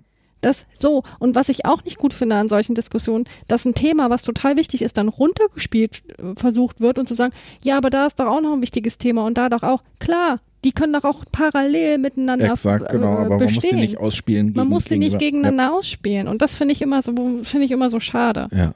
Also es ist halt, es ist halt meiner Meinung nach klar, dass wir jetzt äh, große Entscheidungen brauchen. Ja, Ähm, auch mal massive. ja, keine, Einschneidende keine, Entscheidung. Keine, keine Milliardäre mehr in, in Deutschland, ähm, Erbschaftssteuer, diese ganzen Themen, die schon seit Jahrzehnten auch äh, äh, köcheln, dass die einfach mal umgesetzt werden, dass unsere Gesellschaft äh, der aktuellen Lage ein bisschen angepasst wird. Das ist ja, ist ja immer noch äh, ähm, ich, will nicht sagen, ne, wir, wir sind ja ein bisschen weiter als eine Dienstleistungsgesellschaft Ja. eigentlich auch schon. Also nach der Industrialisierung, da muss man ja gar nicht drüber reden, ist, das Malochen ist, gibt's in Deutschland so äh, als Hauptarbeitgeber nicht mehr. Die Dienstleistungsgesellschaft wird jetzt langsam auch durch Automatisierung durcheinander, durcheinander gewirbelt. Wir müssen uns als Gesellschaft Gedanken machen, wo wir, wo wir hinwollen und wie die zukünftige Gesellschaft aussehen soll. Und ähm, das sehe ich äh, momentan halt dazu, ich sehe da zu wenig, zu wenig Mut. Ich auch, aber das sehe ich in, in also übergreifend, themenübergreifend und auch nicht nur in Deutschland, europaweit, weltweit. Es ist einfach weltweit ein Problem. Ja. In ganz vielen Bereichen, in diesen, in den Machtstrukturen, in, in Machtpositionen, ähm, ja, Aber du siehst ja auch, dass äh, dadurch, also ich, man muss etwas ändern, ne? Das ne- nehme ich Ja, jetzt mal als, klar. als, als, als Überbegriff. Äh, und da siehst du halt auch, wie, wie wichtig den Menschen an sich, jetzt ist das kein, kein Vorwurf, wie wichtig denen das ist, das äh, Erlebte zu bewahren. Ne? Weil Mhm. Diese, diese ganze postfaktische, dieses äh, äh, Meinungen sind wichtiger als Fakten, das ist ja, glaube ich, auch dadurch entstanden, dass man als Mensch die Möglichkeit hat, ähm, sich einzureden, dass das, was war, das ist, was bewahrt werden soll. Das ist ja manchmal nicht logisch, aber es ist halt, es ist halt menschlich, dass man das will. Und ich glaube, das hängt halt auch mit damit zusammen, dass man das eigentlich bewahren möchte, man eigentlich weiß, dass es unlogisch ist und sich deswegen äh, Meinungen, ich mache gerade Airquotes, Meinungen zurechtlegen muss, um dieses Unwahrscheinliche logisch erscheinen zu lassen. ja, um auch, um es auch recht zu rechtfertigen für sich selber, weil ansonsten könnte man das nicht weiter bewahren. Genau. Wenn man, wenn man die Logik einfach nur anwendet und die Fakten anwendet. Ja. Chateau Picard. Picard, Picard, Picard. Der Star Trek Podcast. Ihr hört die Hintergrundmusik, diesmal auch wirklich. Ist es dir in der letzten Folge aufgefallen, dass ich mich da Da- beschnitten habe? Nee, Ich habe da die Hintergrundmusik so weit runtergedreht, dass man sie überhaupt nicht mehr gehört hat. echt? Ja. Ist mir nicht aufgefallen. Ja, mir aber. Äh, ich glaube, ich lasse es aber jetzt nicht die ganze Zeit laufen, weil wir wollen die News ja ein bisschen in Gesprächen besprechen. Aber den Trenner mache ich einmal, damit er nicht so alleine ist und traurig. Ähm, ich fange mit einem etwas längeren Thema an und zwar geht es um die Discovery und um die Tardigrades. Wie heißen die denn nochmal auf Deutsch? Bär, waren Wasserbärchen. Wasser? Hm? Wasser- Bär, Wasserbärchen. Wasserbärchen, oh, so süß. Mhm. Aber Tardigrades ist auch, auch, ein, auch ein schöner Name. Ähm, da kam es jetzt nämlich zu einer äh, gerichtlichen Entscheidung.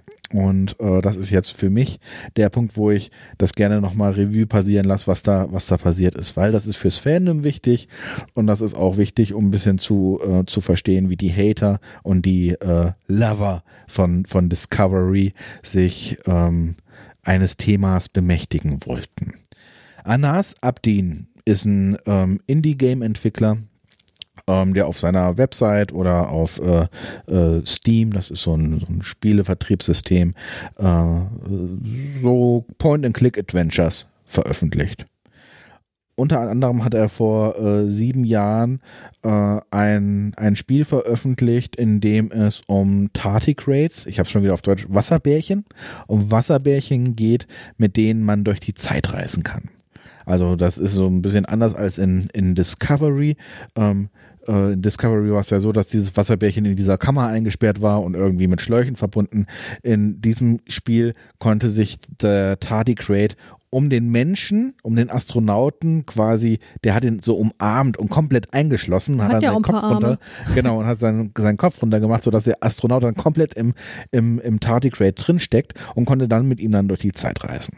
Cool. Genau, also wir haben Tardigrades und wir haben Zeitreisen. Wenn man sich dann die Charaktere auch noch anguckt, haben wir dann äh, haben wir dann einen schwarzen Arzt, wir haben einen blonden Wissenschaftler, alles halt auch was so ein bisschen an Discovery erinnert. Ach, das, die auch. Also die, die Charaktere auch sogar. Ja. Ah, das habe ich, das habe ich sogar nicht mitgekriegt. Äh, und Anas Abdin wow. ist dann halt die, äh, die Ähnlichkeiten zu seinem Spiel aufgefallen. Und äh, ähm, also es gab dann halt auch, wenn die durch die Zeit gereist sind, so, so eine Art Sporeneffekt. Gell? Also alles, was wir auch aus, aus, aus Discovery äh, kennen. Und er hat daraufhin CBS angesprochen. Und äh, hat gesagt, hier, was, wie sieht's denn damit aus? Guck mal, ver, ver, ver, vergleicht mal meine Ideen vor sieben Jahren und was ihr, was ihr da gemacht habt. Und CBS hat ähm, selten doof reagiert und hat gesagt, okay, wir nutzen äh, die äh, Tardigrades mehr, äh, Tardigrades nicht mehr, ähm, du hältst dann deine Klappe und dafür verklagen wir dich nicht. Die verklagen ihn nicht Ja, dafür. genau, Mhm. genau. Das ist natürlich, ähm, Sie haben noch nie was vom äh, Streisand-Effekt gehört. Ähm, Anas war da schon an die Öffentlichkeit gegangen. Es gab die ersten äh, äh, äh, YouTuber, die über ihn berichtet haben. Und er hat dann daraufhin das einzig Richtige gemacht. Er hat CBS verklagt. Ja, hätte ich auch gemacht. Ähm, ja, das ist, äh, ist eine logische Entscheidung. Man muss halt jetzt erstmal, vielleicht waren das, vielleicht war das ja alles nur Zufall, ne? dass das so aussah. Also gerade, dass die Charaktere so aussehen, wie sie, wie sie waren, kann ja zufällig gewesen sein. Aber die Wahrscheinlichkeit ist nicht, äh, äh, So, so hoch. nee, nicht, was ist denn so klein, so gering, so, die Wahrscheinlichkeit ist nicht so niedrig, dass vielleicht niemals, ich mach, ich muss es glaube ich andersrum. Die Wahrscheinlichkeit, Ist nicht so hoch. Genau, also könnt ihr mir noch folgen. Die Wahrscheinlichkeit ist nicht so hoch, dass äh, ein Schreiberling das nicht gesehen hat. Ja. Ähm, es kann, es hätte passiert sein können, dass er sich das Spiel angeschaut hat und die Tardigrades äh, benutzt hat. Andererseits kann man halt auch sagen, wir wissen, dass die Tardigrades im Weltraum überleben können, Ja, dass das eine Das auch. äh, äh, Spezies ist, die unglaublich spannend ist. Tatsächlich richtig, richtig, richtig spannend, also sowohl vom Aussehen als auch von den biologischen Eigenschaften. Mhm. Ähm, wenn man sich halt Gedanken macht, wir brauchen irgendwie was Biologisches, äh, kann man vielleicht auch selber auf die Ge Gedanken kommen, dass man sich dann auf die, auf die Tardigrades bezieht. Was macht man, wenn irgendwas unklar ist? Man zieht vor Gericht, damit Mhm. dann Recht gesprochen wird. Mhm. Und das wurde jetzt auch, ähm, der, die Richter haben quasi am Ende gesagt, lieber äh, Anas, du musst beweisen, dass die Autoren dein Spiel kannten. Und das ist halt unmöglich, ne? Ja. Ähm, weil äh, das frei zugänglich war. Es gibt, es gibt keine Möglichkeit irgendwie, äh, ähm, dass er, dass er sagen kann, hier, die haben dann und dann das Spiel runtergeladen, das funktioniert alles nicht. Deswegen wurde der Fall jetzt äh, auch abgelehnt. Und das heißt, die Richter können nicht sagen, dass äh, CBS oder ähm, ja, wie Hater sagen, Eric Kurtzman, aber es war ja gar nicht Eric Kurtzman, der Discovery entwickelt hat, sondern es war Brian Fuller. Hm. Also, dass Brian Fuller da was geklaut hat, ist nicht beweisbar, deswegen wird da nicht weiter äh, drüber gestritten vor Gericht. Ähm, weswegen ich das jetzt aufführe, ist ähm, aus dem Grund, weil an Discovery man ja irgendwie sieht, wie, wie hitzig die Debatten inzwischen im, im Fandom äh, geführt werden. Ich finde Discovery nicht äh, was soll ich sagen? Mir ist die, ich will nicht sagen, dass mir die Serie egal ist. Ich habe mich schon auf, auf Folgen gefreut, aber ich finde sie auch nicht sonderlich gut. Nicht überragend. ne. Nicht, nicht, nicht überragend. Ist so eine mittelmäßige Serie. Äh, ne, vielleicht sogar besser als Mittelmaß. Ja, Vielleicht eine 6 einzelne oder eine Serien 7 von 10. und Es so. gab richtig gute, gute Folgen. Folgen, genau. Ähm, ja, ist jetzt halt einfach nicht meine, meine Lieblingsserie und hat hier dieses gewisse Etwas, äh, äh, was mir halt so ein fasziniertes Lächeln auf Ja. die Lippen zaubert. Hat sie halt einfach nicht. Aber das ist vollkommen okay.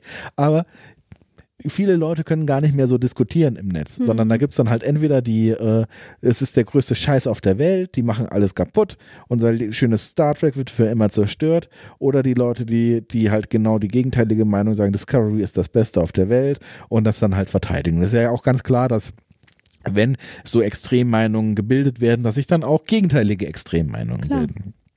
Ähm, die Hater haben halt äh, den Fall dazu genutzt, um zu sagen, hier, äh, ähm, schaut euch doch mal an, die, die Macher haben von Anfang an versagt, die hatten keine kreativen Ideen, die haben äh, von armen Indie-Entwicklern geklaut und haben halt Anas so auf diese Art ausgenutzt. Hm. Das wollte er ja eigentlich gar nicht so richtig. Er wollte halt einfach, dass das festgestellt wird, äh, fall, nämlich falls das halt tatsächlich geklaut gewesen wäre, äh, wäre das schon sehr berichtenswert. Und äh, die Lover, die halt äh, äh, Discovery lieben, die haben im Gegenteil halt gesagt, die Verhandlungen, das ist nichts anderes als Propaganda von den, von den, von den Hatern, da ist überhaupt nichts dran. Hm. So, und da ist dann halt Anas Abdin so schön in den Mittelpunkt zwischen diesen, diese zwei Fronten ge, äh, geraten. Genau. Und das Thema ist jetzt erstmal, ist jetzt erstmal beendet. Aber beide hatten Aufmerksamkeit. Sowohl Discovery als auch der Indie-Entwickler. Genau, also in der Star Trek Blase natürlich äh, mehr als äh, als außerhalb, aber ich glaube in Deutschland, äh, ich glaube ein Portal hat auch in Deutsch drüber berichtet. Ansonsten ist das halt, glaube ich, eher ein englisches Thema Ja, auch. glaube ich auch. Also Podcasts weiß ich jetzt weiß ich jetzt nicht, aber ich habe jetzt nur YouTube und äh, äh, also die die typischen Google Artikel äh, Ja. überprüft. Genau, das war Thema 1. Ähm, Thema 2 hat auch ein bisschen was mit Gerüchten zu tun. Oh, Äh, ja. der äh, ähm, YouTuber, ich wollte zuerst ein wertendes Adjektiv davor setzen, aber ich habe ich hab's mir verkniffen. Der YouTuber äh, Doomcock hat nämlich äh, ein schönes Gerücht in die Welt gesetzt, was es dann sogar auch auf tvspielfilm.de äh, geschafft hat. Qualitätsjournalismus par excellence, also TV-Spielfilm, äh, äh, echt super Re äh, Redaktion, das war jetzt ironisch. Ähm, der hat nämlich gesagt, Picard stirbt am Ende der ersten Staffel und äh, dann gibt es ein Schiff namens USS Picard. Warum? Weil jedes Mal bis jetzt diese Serie nach dem Schiff oder der Raumstation benannt worden Ja, wobei das ja auch nicht ganz das richtig ja, ist. Dann muss das ja auch bei Picard der Fall sein. Wo ist es denn nicht richtig? Star Trek Next Generation zum Beispiel. Ist ja nicht nach einem Raumschiff, ja, stimmt. Aber im Deutschen heißt es Raumschiff Enterprise. Okay, ja gut, aber war das, ist das Ja, das ist mir- Doomcock ist kein Deutscher, ne? Nein, das ist keine, aber das ist mir doch überhaupt nicht aufgefallen. Das ist ja, ist ja unglaublich, stimmt. Klar, es wurde nicht jedes Mal eine Serie nach einem Raumschiff benannt. Ähm, auf jeden Fall ist das Quatsch, Ja. dass das PK stimmt. Ist ja nicht äh, eine Sache der Unmöglichkeit, aber die Begründung, die er genannt hatte, ist halt einfach ach, Quatsch und seine Quellen, äh, weiß ich nicht, ob die ausgedacht sind, auf jeden Fall. Ähm, ja, wollen wir das Video ver Ja, wir verlinken es in den Show Notes. Ähm, Picard stirbt nicht, weil äh, äh, Patrick Stewart jetzt auf was? Instagram? Ich glaube, es war Mhm, Instagram. ich auch. Äh, bekannt, nee, in einem Interview. Äh, er hat im, im, im Interview mit äh, comicbook, äh, comicbook.com äh, oder? Ja, ich, wir wollen doch hier die Quellen richtig, richtig nennen. Ach ja, genau. Ich Ja. glaube, comicbook.com Ja, ja, hat das auch Comic- nur aufgeführt. Genau. Examiner Live. Examiner? Nee, Comicbook. Nein, das ist, die so. zitieren nur Examiner Live. Verstehe ich nicht.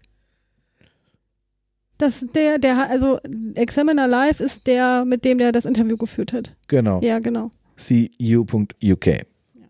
Ähm, und da hat er gesagt, dass die Dreharbeiten, wenn alles äh, gut äh, läuft, schon im März, im Mai nächsten Jahres starten werden für die zweite Staffel und dass er da dabei ist.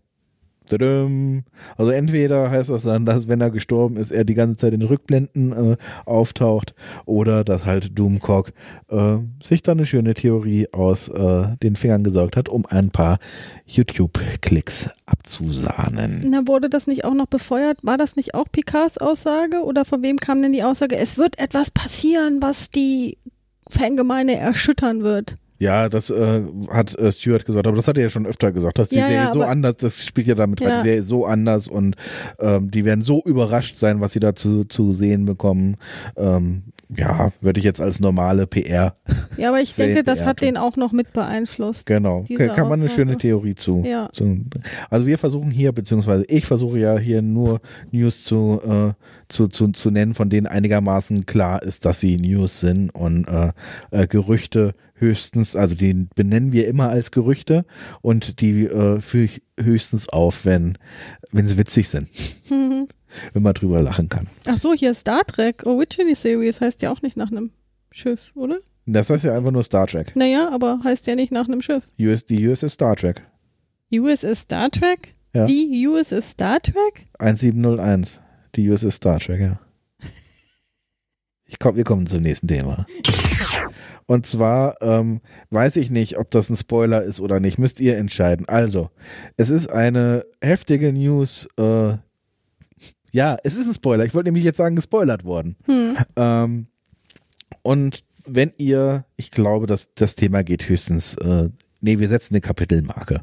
Äh, wenn ihr das jetzt nicht hören wollt, dann äh, äh, springt bitte zur, zur nächsten Kapitelmarke. Aber jetzt kommt auch noch, noch mal der Spoiler-Alarm. Ihr habt also alle Zeit der Welt, das jetzt nicht zu hören, wenn ihr das nicht hören wollt. Jetzt reicht's wirklich. Ich löse jetzt mal den Jingle aus, den entsprechenden. Achtung, Spoiler-Alarm! Springt am besten zum nächsten Kapitel, wenn ihr nichts weiter über die Handlung erfahren wollt. So, jetzt sind wir unter uns.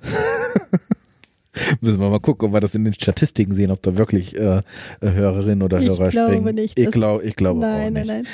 Also, Ian Nani äh, hat ein Instagram-Profil und unter anderem den jungen Elnor gespielt bei Star Trek Picard. Äh, Und es war jetzt halt so, dass die äh, Leute, die da äh, mit beschäftigt waren, haben so von der Produktionsfirma ein kleines Giveaway äh, bekommen. Beispielsweise eine Jacke. Hm. Und der junge Ian äh, hat die Jacke ganz stolz äh, in, die, in die Kamera gehalten. Und da sieht man so einen schönen Badge, wo dann halt drauf steht Star Trek Picard, Season 1 ähm, und was anderes. Ein Badge, wo unten ein kleinen Flight Crew drin steht und oben äh, drüber zwei Namen. La Sirena. La Sirena, genau. Ähm, die Meerjungfrau auf Deutsch oder die Sirene, die äh, die Frauen, die durch ihren Gesang sämtliche Seemänner verwirren und in den Tod treiben können. La Sirena steht da. Äh, ja, was ist denn, was wird denn das wohl sein? Haben äh, die Leute auch bei Instagram gefragt. Und der kleine Ian hat einfach gesagt, oh Leute, das ist der Schiffsname. Das ist der Schiffsname. Was fragt ihr denn so doof? Ist doch klar. Ja, der äh, Schiffsname La Sir- Sirena wurde äh, getroppt. Wie gefällt denn dir der Name? Wir waren ja äh, jetzt an der Ostsee und da hießen die Schiffe Nancy oder hast du noch irgendwelche anderen Schiffsnamen? Also, äh, ganz, ganz komische. Äh, Ja, also im Prinzip auch so Klassiker, aber mir fällt jetzt auch nichts ein. ja. Ariel hieß aber zum Beispiel keins. Das nee, aber es waren auch so Norddeu norddeutsche Kutter halt, so Namen. Ja. Ähm, Alexander habe ich gesehen. Sowas halt. Ja, also von der Schiffsfahrt ist es ja, wenn wir, wenn wir die amerikanischen werden Generäle, werden Schiffe nach Generälen oder sowas wird benannt. Äh, Föderationsschiffe wurden nach Orten benannt, nach Schlachten, nach halt auch sehr, sehr, sehr militärisch. Ähm, ja, ob man jetzt ein Schiff nach einer Me Meerjungfrau nennt oder nicht, ob das jetzt eine Bedeutung hat, weiß ich nicht. Vom Klang und von der Art es ist ja jetzt keine, ist ja jetzt keine Schlacht, es ist ja jetzt nichts Großes, es ist ja jetzt kein offizielles Starfleet-Chef irgendwie, gell? Es ist keine USS Picard, es ist keine USS Archer oder sowas, sondern es ist La Sirena, da finde ich das ziemlich cool. Ich finde, äh, es klingt, es klingt nett und es klingt halt auch schon, schon ein bisschen so nach dem Motto, äh, wir sind, wir sind, wir sind kein offizielles Starfleet-Chef Ja. sondern halt so, ich, ich, ich, weiß es nicht, so bei in Miami Beach irgendwelche äh, äh, Leute, die sich, die sich ein Boot chartern und äh, äh, den, den großen äh, äh, Flugzeugträgern, die da zufällig gerade vorbeischippern, irgendwie vollgetrönt zuwinken. So Mhm. klingt irgendwie La Sirena für mich. Hm. Ja, schon irgendwie so ein bisschen. Ne? Und es hat auch, also ich habe mich jetzt gerade gefragt, ob das irgendein ähm, Hinweis noch mit Picard und dass er ja quasi, gut, das wissen wir ja nicht genau, ob er jetzt in, in Frankreich ist, aber dann ist ja La Sirena ist ja nicht französisch. Also hätte Ja, ich jetzt da noch nicht- irgendwie das ist gesagt, dass da irgendwie eine Verbindung vielleicht ist. Das ist ja auch nicht sein Schiff, sondern das, das chartert er quasi Ach nur. stimmt, genau, das Ja. chartert er ja. Wie heißt der, der da? Ah, ist ja egal. Wir werden es sehen. Was meinst du? Der Typ, der, der, ähm, dem das Schiff, der quasi das Schiff äh, fährt. Wie heißt denn der nochmal? Das ist äh, Christabel Chris Rice. So heißt der in, in, in der Serie dann, ne? Genau, der Chris. Quiz. Da kann man jetzt auch keine Herkunft von ableiten, ne? Dass er das Schiff. Santiago Cabrera, Christabel Chris Rios. Na doch, da Doch, vielleicht da schon eher, ne? schon, äh, Dass das vielleicht damit irgendwie zu tun hat, dass das aus seiner Vergangenheit, Genau, dass das was- mit seiner Vergangenheit exakt, zu tun genau, hat. genau. Und das, äh, ich finde das, das, das ist halt so schön, das lässt einem so, so ein Gefühl, so eine Emotion, was, um was es sich bei äh, dem Charakter von San Diego Cabrera, äh, äh, was das für ein Charakter sein kann, Mhm. lässt, lässt das zu. Ja, vielleicht ja. Ja. Doch, könnte, ja. Ja, also da machen wir jetzt mal hier die Spoilerwarnung raus, würde ich sagen. Oder hast du noch was zum Thema? Nein. Dann geht's ins, in die nächste News. Und zwar wieder zu einem Instagram-Post, den wir auch in den Show Notes verlinken. Und zwar hat, ich muss noch mal kurz drauf gehen. Oh Mann, warum? Achso, da steht sein Name. Eric Allegria. Äh, der spielt einen Romulaner. Und er hat auf Instagram ein paar äh, nette Fotos, Szenenfotos äh, gepostet. Und wie er es nicht hinkriegt, den äh, Star Trek-Gruß zu machen. Live long and prosper. Ja. er spreizt nur den kleinen Finger Ja, ab. lässt drei Finger und spreizt den kleinen ab, Mhm. genau. Ähm, was man da aber sieht, ist, dass die ähm, Macher, man weiß jetzt natürlich nicht, ob da CGI-mäßig noch ein bisschen was nachgeholfen wird, ich kann es mir aber nicht so richtig vorstellen. Die Macher gleichen die Romulaner vom Äußeren wieder eher den Vulkaniern an. Und Gerade äh, wenn man äh, sich äh, den äh, J.J. Abrams Star Trek Film anschaut, haben ja die äh, Romulaner mit ihren Tattoos und mit ihrer etwas äh, unmenschlicheren, äh, durch Prothesen hervorgerufene Kopfform ähm, weniger zu tun mit den Vulkaniern, obwohl die ja eine von ein und derselben Spezies abstammen. Ne? Mhm. Romulaner sind ja auch Vulkanier, die da mal abgehauen sind. Und jetzt scheinen die tatsächlich wieder mehr zu diesem alten Look, den äh, äh, TOS oder TNG gebracht haben, zurückzugehen und die Romulaner wieder so darzustellen. Weißt du, was ich finde? Dass das, ich finde, die Ohrform sieht so ein bisschen tribal-mäßig aus. Und auf dem einen Bild sieht er ein bisschen aus wie ein romulanisch-vulkanischer Superman, weil er so eine gegelte Haarfrisur mit so einer leichten Tolle hat. Ja, stimmt. Daran erinnert mich der irgendwie. Ja, die gegelten Haare. Bin ich auch gespannt, ob das in der Folge Ja, ist. bin es ich ist, auch ist schon, gespannt. ist schon ein cooler Look. Also ich glaube, es ist in der Folge so. Hier seht mal, auf einem Bild sieht man Ja. ihn komplett im Kostüm. Äh, das wäre schon, schon spannend. Es wäre wär cool, wäre eine coole Neuinterpretation, in dem, Entschuldigung, in dem äh, ähm, einerseits so auf die alten äh, Designs wieder zurückgegriffen wird, aber andererseits durch, durch die gegelte Frisur was Neues, äh, was Neues Mhm. probiert wird. Auf jeden Fall bleibt es spannend. Genau. Wie vor. Und äh, hier äh, hat er auch ein Schild von seinem, wo sein Kostüm hängt, gepostet. Und da wird jetzt auch nochmal geklärt, dass es sich bei dem Borgwürfel um ein romulanisches äh, Objekt handelt, also was unter romulanischer Verwaltung oder äh, unter romulanischer Macht steht. Das findet ihr alles in dem Instagram-Post, den wir euch in den Show Notes verlinken.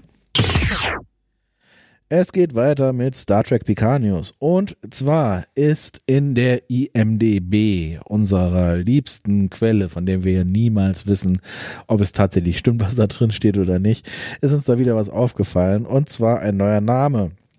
Lulu Wilson ist uns aufgefallen, die die Kestra, eine Kestra spielen soll. Genau, also es ist eine Jungschauspielerin auf jeden Fall, dass man das mal zuordnet. Die ist vielleicht so 13, 14, ne? Ja. Und jetzt überlegen wir was. Wie? Was überlegen wir nämlich? Na, ich frag dich, Kestra? Kestra Troy? Kommt dir der Name nicht bekannt vor? Ja. Es ist nämlich die Schwester von äh, Diana. Es ist die genau. Tochter von Luxana und Ian Andrew Troy. Und äh, also es ist die, die jüngere Schwester. Ja. Jetzt ist die Frage, ist das die Tochter? Sie, also die Schwester ist in, äh, nach der Serie in einem See ertrunken und ähm, soll jeden Tag mit einem Lächeln aufgewacht, äh, aufgewacht sein. Deswegen ist es sehr wahrscheinlich, dass Diana wahrscheinlich ihr erstes Kind oder das Mhm. zweite oder irgendein Kind, Kind, ja. was sie geworfen hat. Und das, das, was sie bekommen hat. Was Was, sie- sie und Riker bekommen haben. ja, äh, was, was sie bekommen hat, äh, nach ihrer verstorbenen Schwester benannt hat. Finde ich auch total einleuchtend. Ja, Die deswegen äh, hätten wir da vielleicht eine Spoilerwarnung machen sollen. Was heißt Spoiler? Nee, das haben wir ja einfach nur. Genau, Ich denke, das, das, das, interpretieren wir ja jetzt, weil wir den Namen entdeckt genau, haben. eine Fantheorie. Ja, eine Fantheorie. Okay, äh, Fantheorie, Warnung brauchen wir aber nicht. ein. Nein. So, kommen wir doch äh, zur nächsten, zur nächsten spannenden News aus dem Star Trek Picard Kosmos. Hm. Und zwar geht es diesmal um Worf und wieder um die Gerüchteküche. Äh, Worf, äh, beziehungsweise seine Unterschrift wurde im Fandom rumgereicht, denn er hat auf einer Filmklappe unterschrieben. Von Star Trek Picard. Wie kann denn das sein, dass Worf auf einer Filmklappe unterschreibt bei Star Trek Picard? Der muss doch da mitspielen. Also Michael Dorn hat da Ja, ja, unterschrieben. ja. Wie kann denn das sein? Tja, war er vielleicht. So, und dann haben alle geschrieben, äh, Worf spielt mit und alles wird uns irgendwie äh, und, und, keiner hat uns das gesagt und das ist das große Geheimnis, was noch re revealed werden, werden wird. Aber nein, Worf war einfach nur zu Gast und hat sich das Set mal angeschaut, wie ganz viele andere Trek-Alumnis auch. Ähm, und die haben dann alle auf dieser Filmklappe unterschrieben. Er spielt nicht mit. Nee. Zumindest in der ersten, äh, in der ersten Staffel. Äh, in der zweiten Staffel wird ja auch ähm, Robert Picardo schon, wurde ja schon angefragt, ob er da ähm, wieder eine Rolle spielt. Vielleicht als Hologramm, vielleicht als äh, sein, sein Erschaffer, das, das weiß man nicht. Vielleicht taucht er ja dann auch Worf auf, auf aber auf jeden Fall in der, in der ersten Staffel ähm, wird er wahrscheinlich nicht dabei sein. Auf jeden Fall nicht aufgrund dieser Filmklappe, auf der er unterschrieben hat, weil das nichts äh, mit der Schauspielerei Ja. zu tun hat. Genau. Das waren die News. Und Sehr damit schön. auch unsere Folge. Damit auch diese Folge. Ja. Wir sind gespannt, wie das bei euch ankommt. Das jetzt so getrennt zu tun. Ich meine, im Endeffekt hat ja jeder die Möglichkeiten an- und auszumachen, wie er lustig ist. Genau. Ähm, aber es hat natürlich zusätzlich auch noch für uns den Vorteil, dass wir einfach regelmäßiger quasi etwas posten. Das ist für Genau. unsere Sichtbarkeit auch von Vorteil. Und was wir das nächste Mal am Anfang ähm, erwähnen müssen und nicht, wo wir alle Leute schon in ihren wohlverdienten Schlaf gesprochen haben, äh, mit unseren sonoren, äh, wohlklingenden Stimmen, ist, bitte bewertet uns doch bei iTunes. Ja, Das wäre das wäre ganz toll. Äh, schreibt eine schreibt eine Bewertung, gibt äh, gibt uns ein paar Sterne ab. Das äh, wird uns äh, helfen, indem ihr den Algorithmus ein bisschen in die richtige Richtung lenkt. genau. Generell könnt ihr uns auch auf Facebook folgen, auf Twitter, auf Instagram, auf Mastodon im Chaos.social Channel. Äh, Ein Herzchen-Emoji bei Twitter sehe ich Ihr- auch gerne. Genau, ihr könnt uns äh, Kommentare schreiben auf chatopika.de. Ihr könnt eu euch unseren neuen Blog anschauen, bei ganz vielen tollen neuen Umfragen mitmachen, die wir noch äh, starten werden. Was kann man denn noch machen? Die alten Folgen könnt ihr gerne natürlich auch nochmal anhören Und weiterempfehlen. und weiterempfehlen. Das wäre super. Ach so, äh, Steady, gell? Wenn ihr, wenn ihr äh, denkt, hier, äh, hier so ein Groschen in, in Hut ist genau das Richtige, was die, was die äh, Mädels und Jungs. Warum sind wir jetzt plural? Was sagt man denn da? Warum Flo und Pia? Ja, aber das sag mal, warum der Mädel Warum und der die Junge? beiden? Warum die beiden?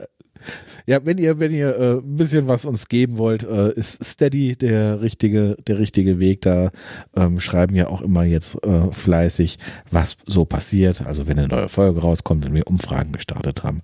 Also da werdet ihr auch keine heißen News von eurem Star Trek Podcast verpassen.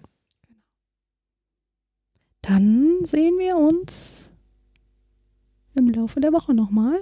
Du und ich. Und ihr könnt uns dann hoffentlich, wenn alles gut geht, am Sonntag, Abend, Nacht, spätestens Montag früh mit der Folge Tapestry hören, die Ja. wir besprechen. Ähm, auf Deutsch. Mit Tode, äh, vom, vom äh, Tode vor- verweht. Leben vor, vor Schon wieder vergessen. Äh,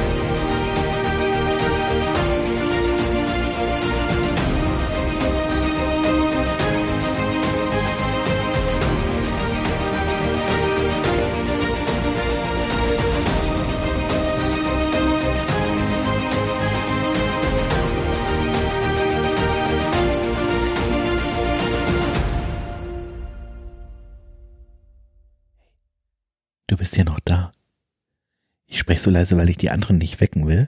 Aber für dich sage ich jetzt nochmal, dass es heute leider, leider keine äh, Bloopers gibt. Wie sagt man das auf Deutsch? Outtakes. Outtakes. Das ist keine. Ja, super. Ähm, aus. Was heißt denn Outtakes auf Deutsch? Dass es heute auf jeden Fall keine Outtakes gibt. Keine geschnittenen Szenen gibt. Ähm, du hast dein Mikrofon nicht auf, Pia. Ähm, sondern äh, äh, dass ich jetzt möglichst schnell diese Folge zusammenschneiden will, um sie in, in eure Gehörgänge zu bringen.